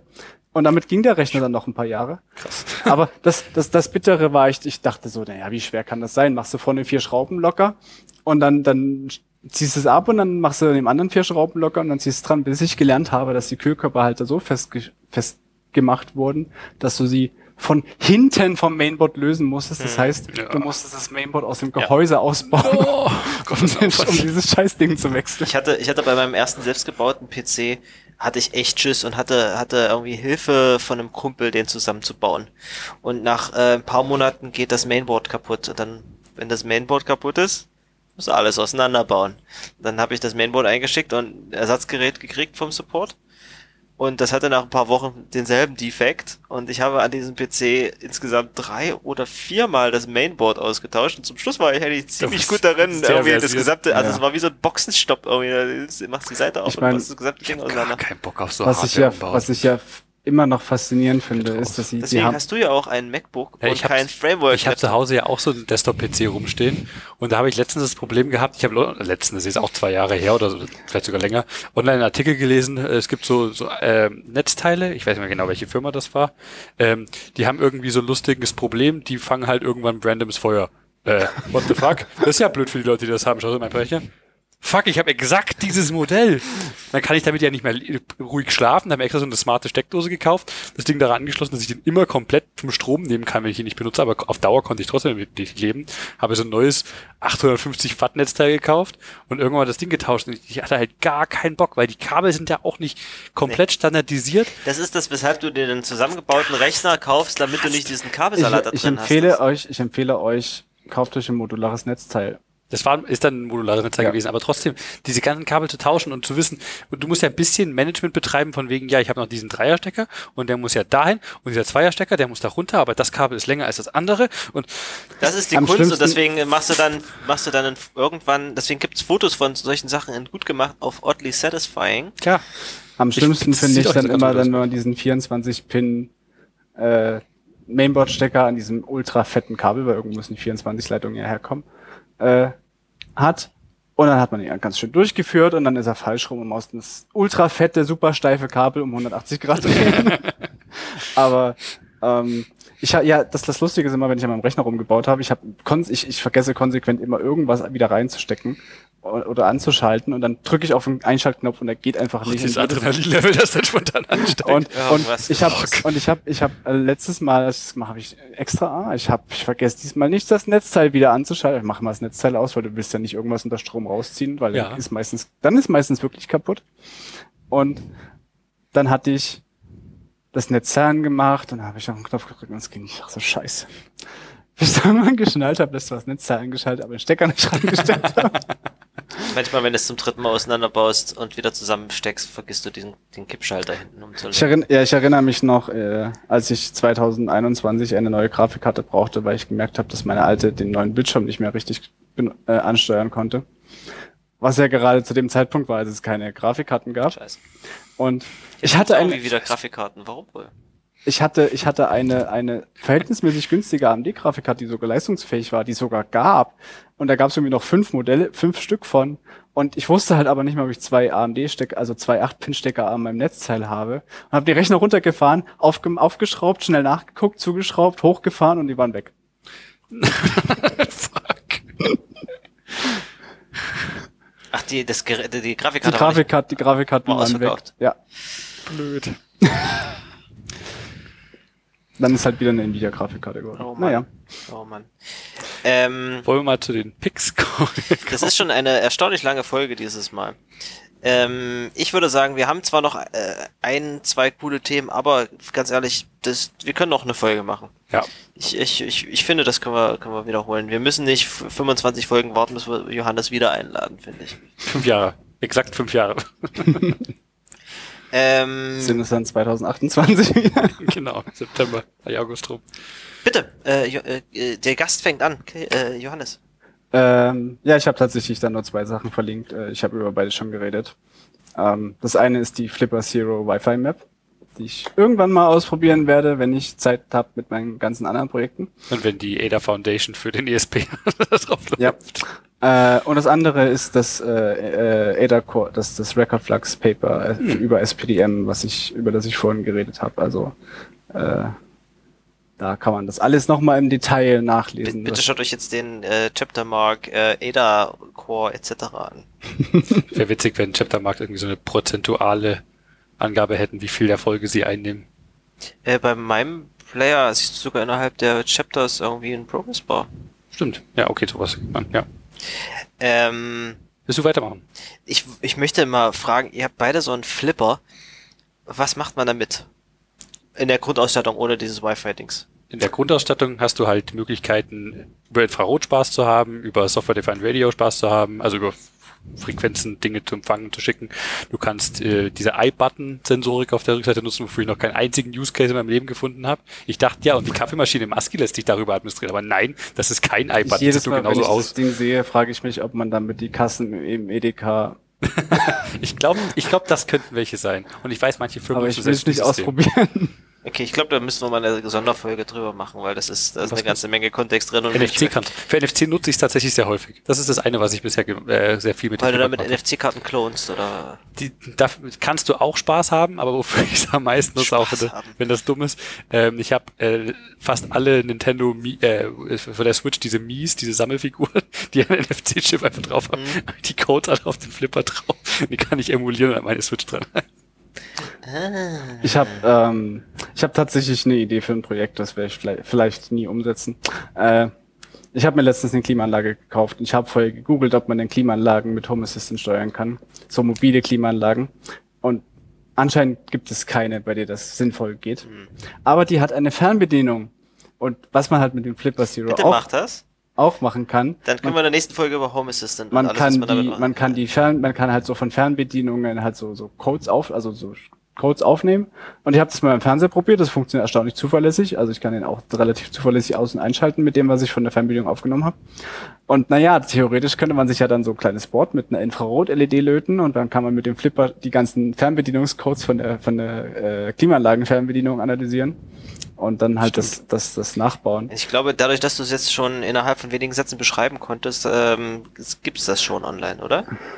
Ich habe noch nicht danach gesucht. Ich, ich würde es Ich habe wahrscheinlich neulich dann, geguckt, ich habe an meinem, äh, ich habe in meinem Schlafzimmer einen Ventilator, der ich über eine Zigbee-Steckdose äh, an- und ausmachen kann. Aber am liebsten hätte ich einen Ventilator, wo ich über Home Assistant auch die, die ähm, Intensität, an, äh, wo ich ihn wirklich Ja. kom äh, komplex steuern könnte. Drehst du dich, wie stark bist du und so weiter und so fort. Und das gibt's irgendwie offenbar nur für Deckenventilatoren.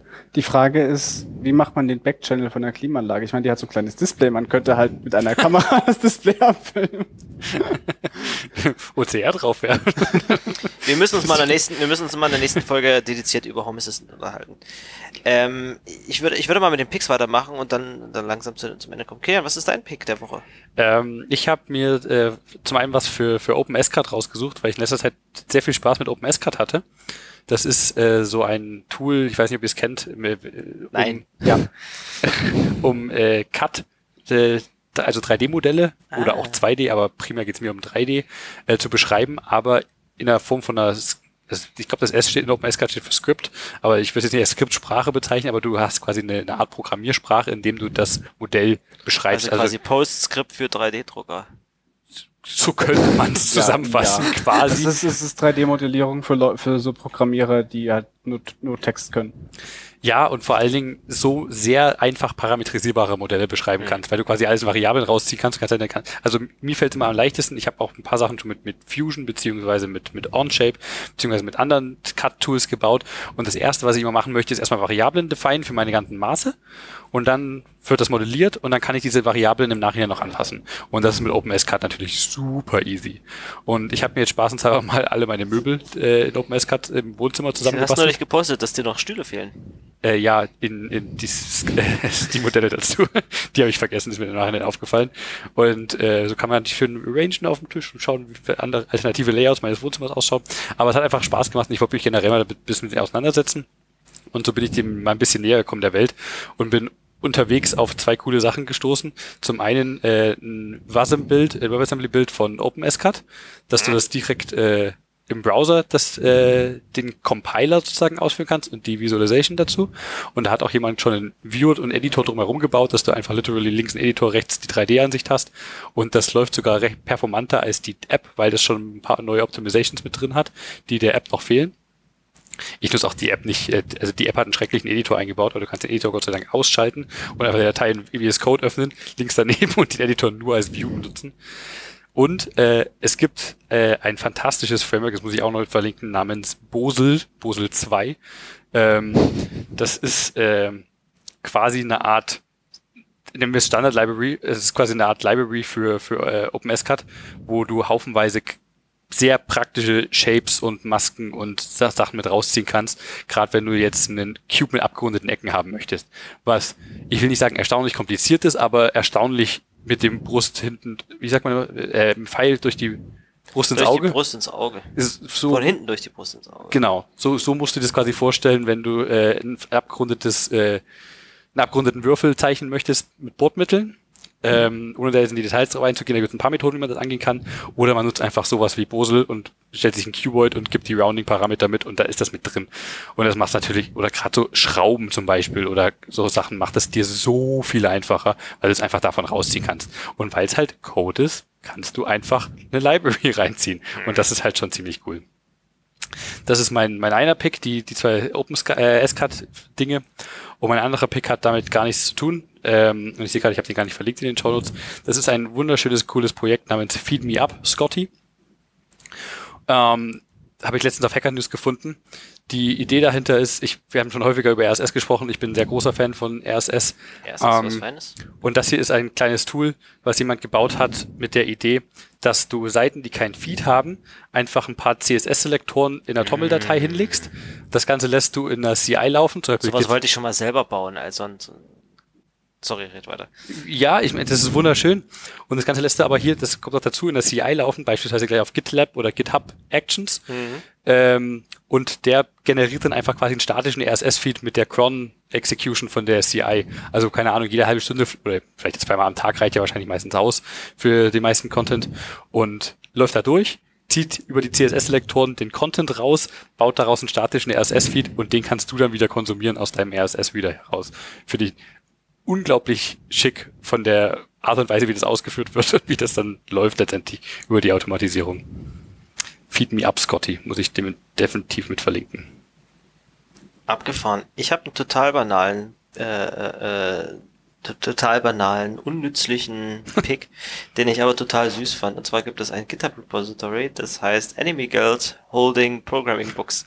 Und ich habe gerade in unserem Channel schon eins gepostet, das ist äh, irgendeine bestimmte Charakterin von irgendwas, die ich natürlich nicht kenne. Shomia, Shori, Holding, ähm, Shy, Ada 95 from the beginning. Und das ist wie sind dieses Original. Ada 95 from the beginning Buch hält.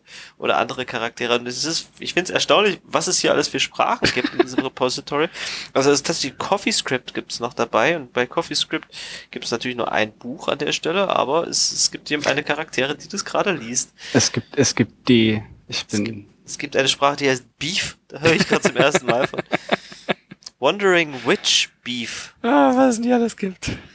ich bin immer, immer wenn, immer wenn irgendwas obskur genug ist, dass Ada dabei ist, muss ich nachschauen, ob es auch, ob es auch für D was gibt. Es gibt ein UEFI, äh, ein UEFI-Buch. Harnessing the UEFI Shell. Oh Mann. Also dieses Repo ist einfach bloß lustig und wenn ihr gerade eins dieser Bücher tatsächlich lest, äh, dann könnt ihr euch quasi dieses Anime Girl daneben auf dem Bildschirm anmachen, so ein bisschen äh, Lo-Fi Hip-Hop und dann das Buch weiterlesen. Was es nicht alles gibt. Oh Mann. Ich glaube, an dieser Stelle können wir einen äh, Zappen zumachen. Wir haben äh, zweieinhalb Stunden geredet. Das ist schon wieder eine sehr exzessive ähm, akronymisierbare Folge. Auch der Tatsache geschuldet, dass wir einen sehr, ähm, sehr gut informierten Gast haben, den wir unbedingt noch ein zweites Mal einladen müssen, weil wir hatten eigentlich noch andere Themen, unter anderem Home Assistant auf unserer Liste, aber der, den können wir mal eine eigene Ich Folge glaube, das braucht auch wirklich eine eigene Ja, Folge von dem, was ihr beide da macht. Äh, insofern ähm, würde ich mich äh, bei allen bedanken, die bis hierhin durchgehalten haben oder vielleicht bis hierhin übersprungen haben in den Chapter Marks. Ah, ich gehe einfach direkt zu den Picks, mal schauen. ähm, ich empfehle euch, geht noch mal vor zu dem ADA-Teil, der ist äh, trotzdem interessant. Ähm, ähm, vielen Dank, Johannes, dass du hier warst. Vielen Dank für deine Sehr Insights. gern, es hat sehr viel Spaß gemacht. Ähm, und wir machen das hoffentlich bald nochmal. Und weil du unser, unser Gast bist und fünf Jahre absent warst von diesem Podcast, darf ich dir den, den, den, den, den Schlusssatz äh, überlassen, unseren Counter. Und der nächste Podcast in euer Podcatcher beginnt in Drei, zwei, eins.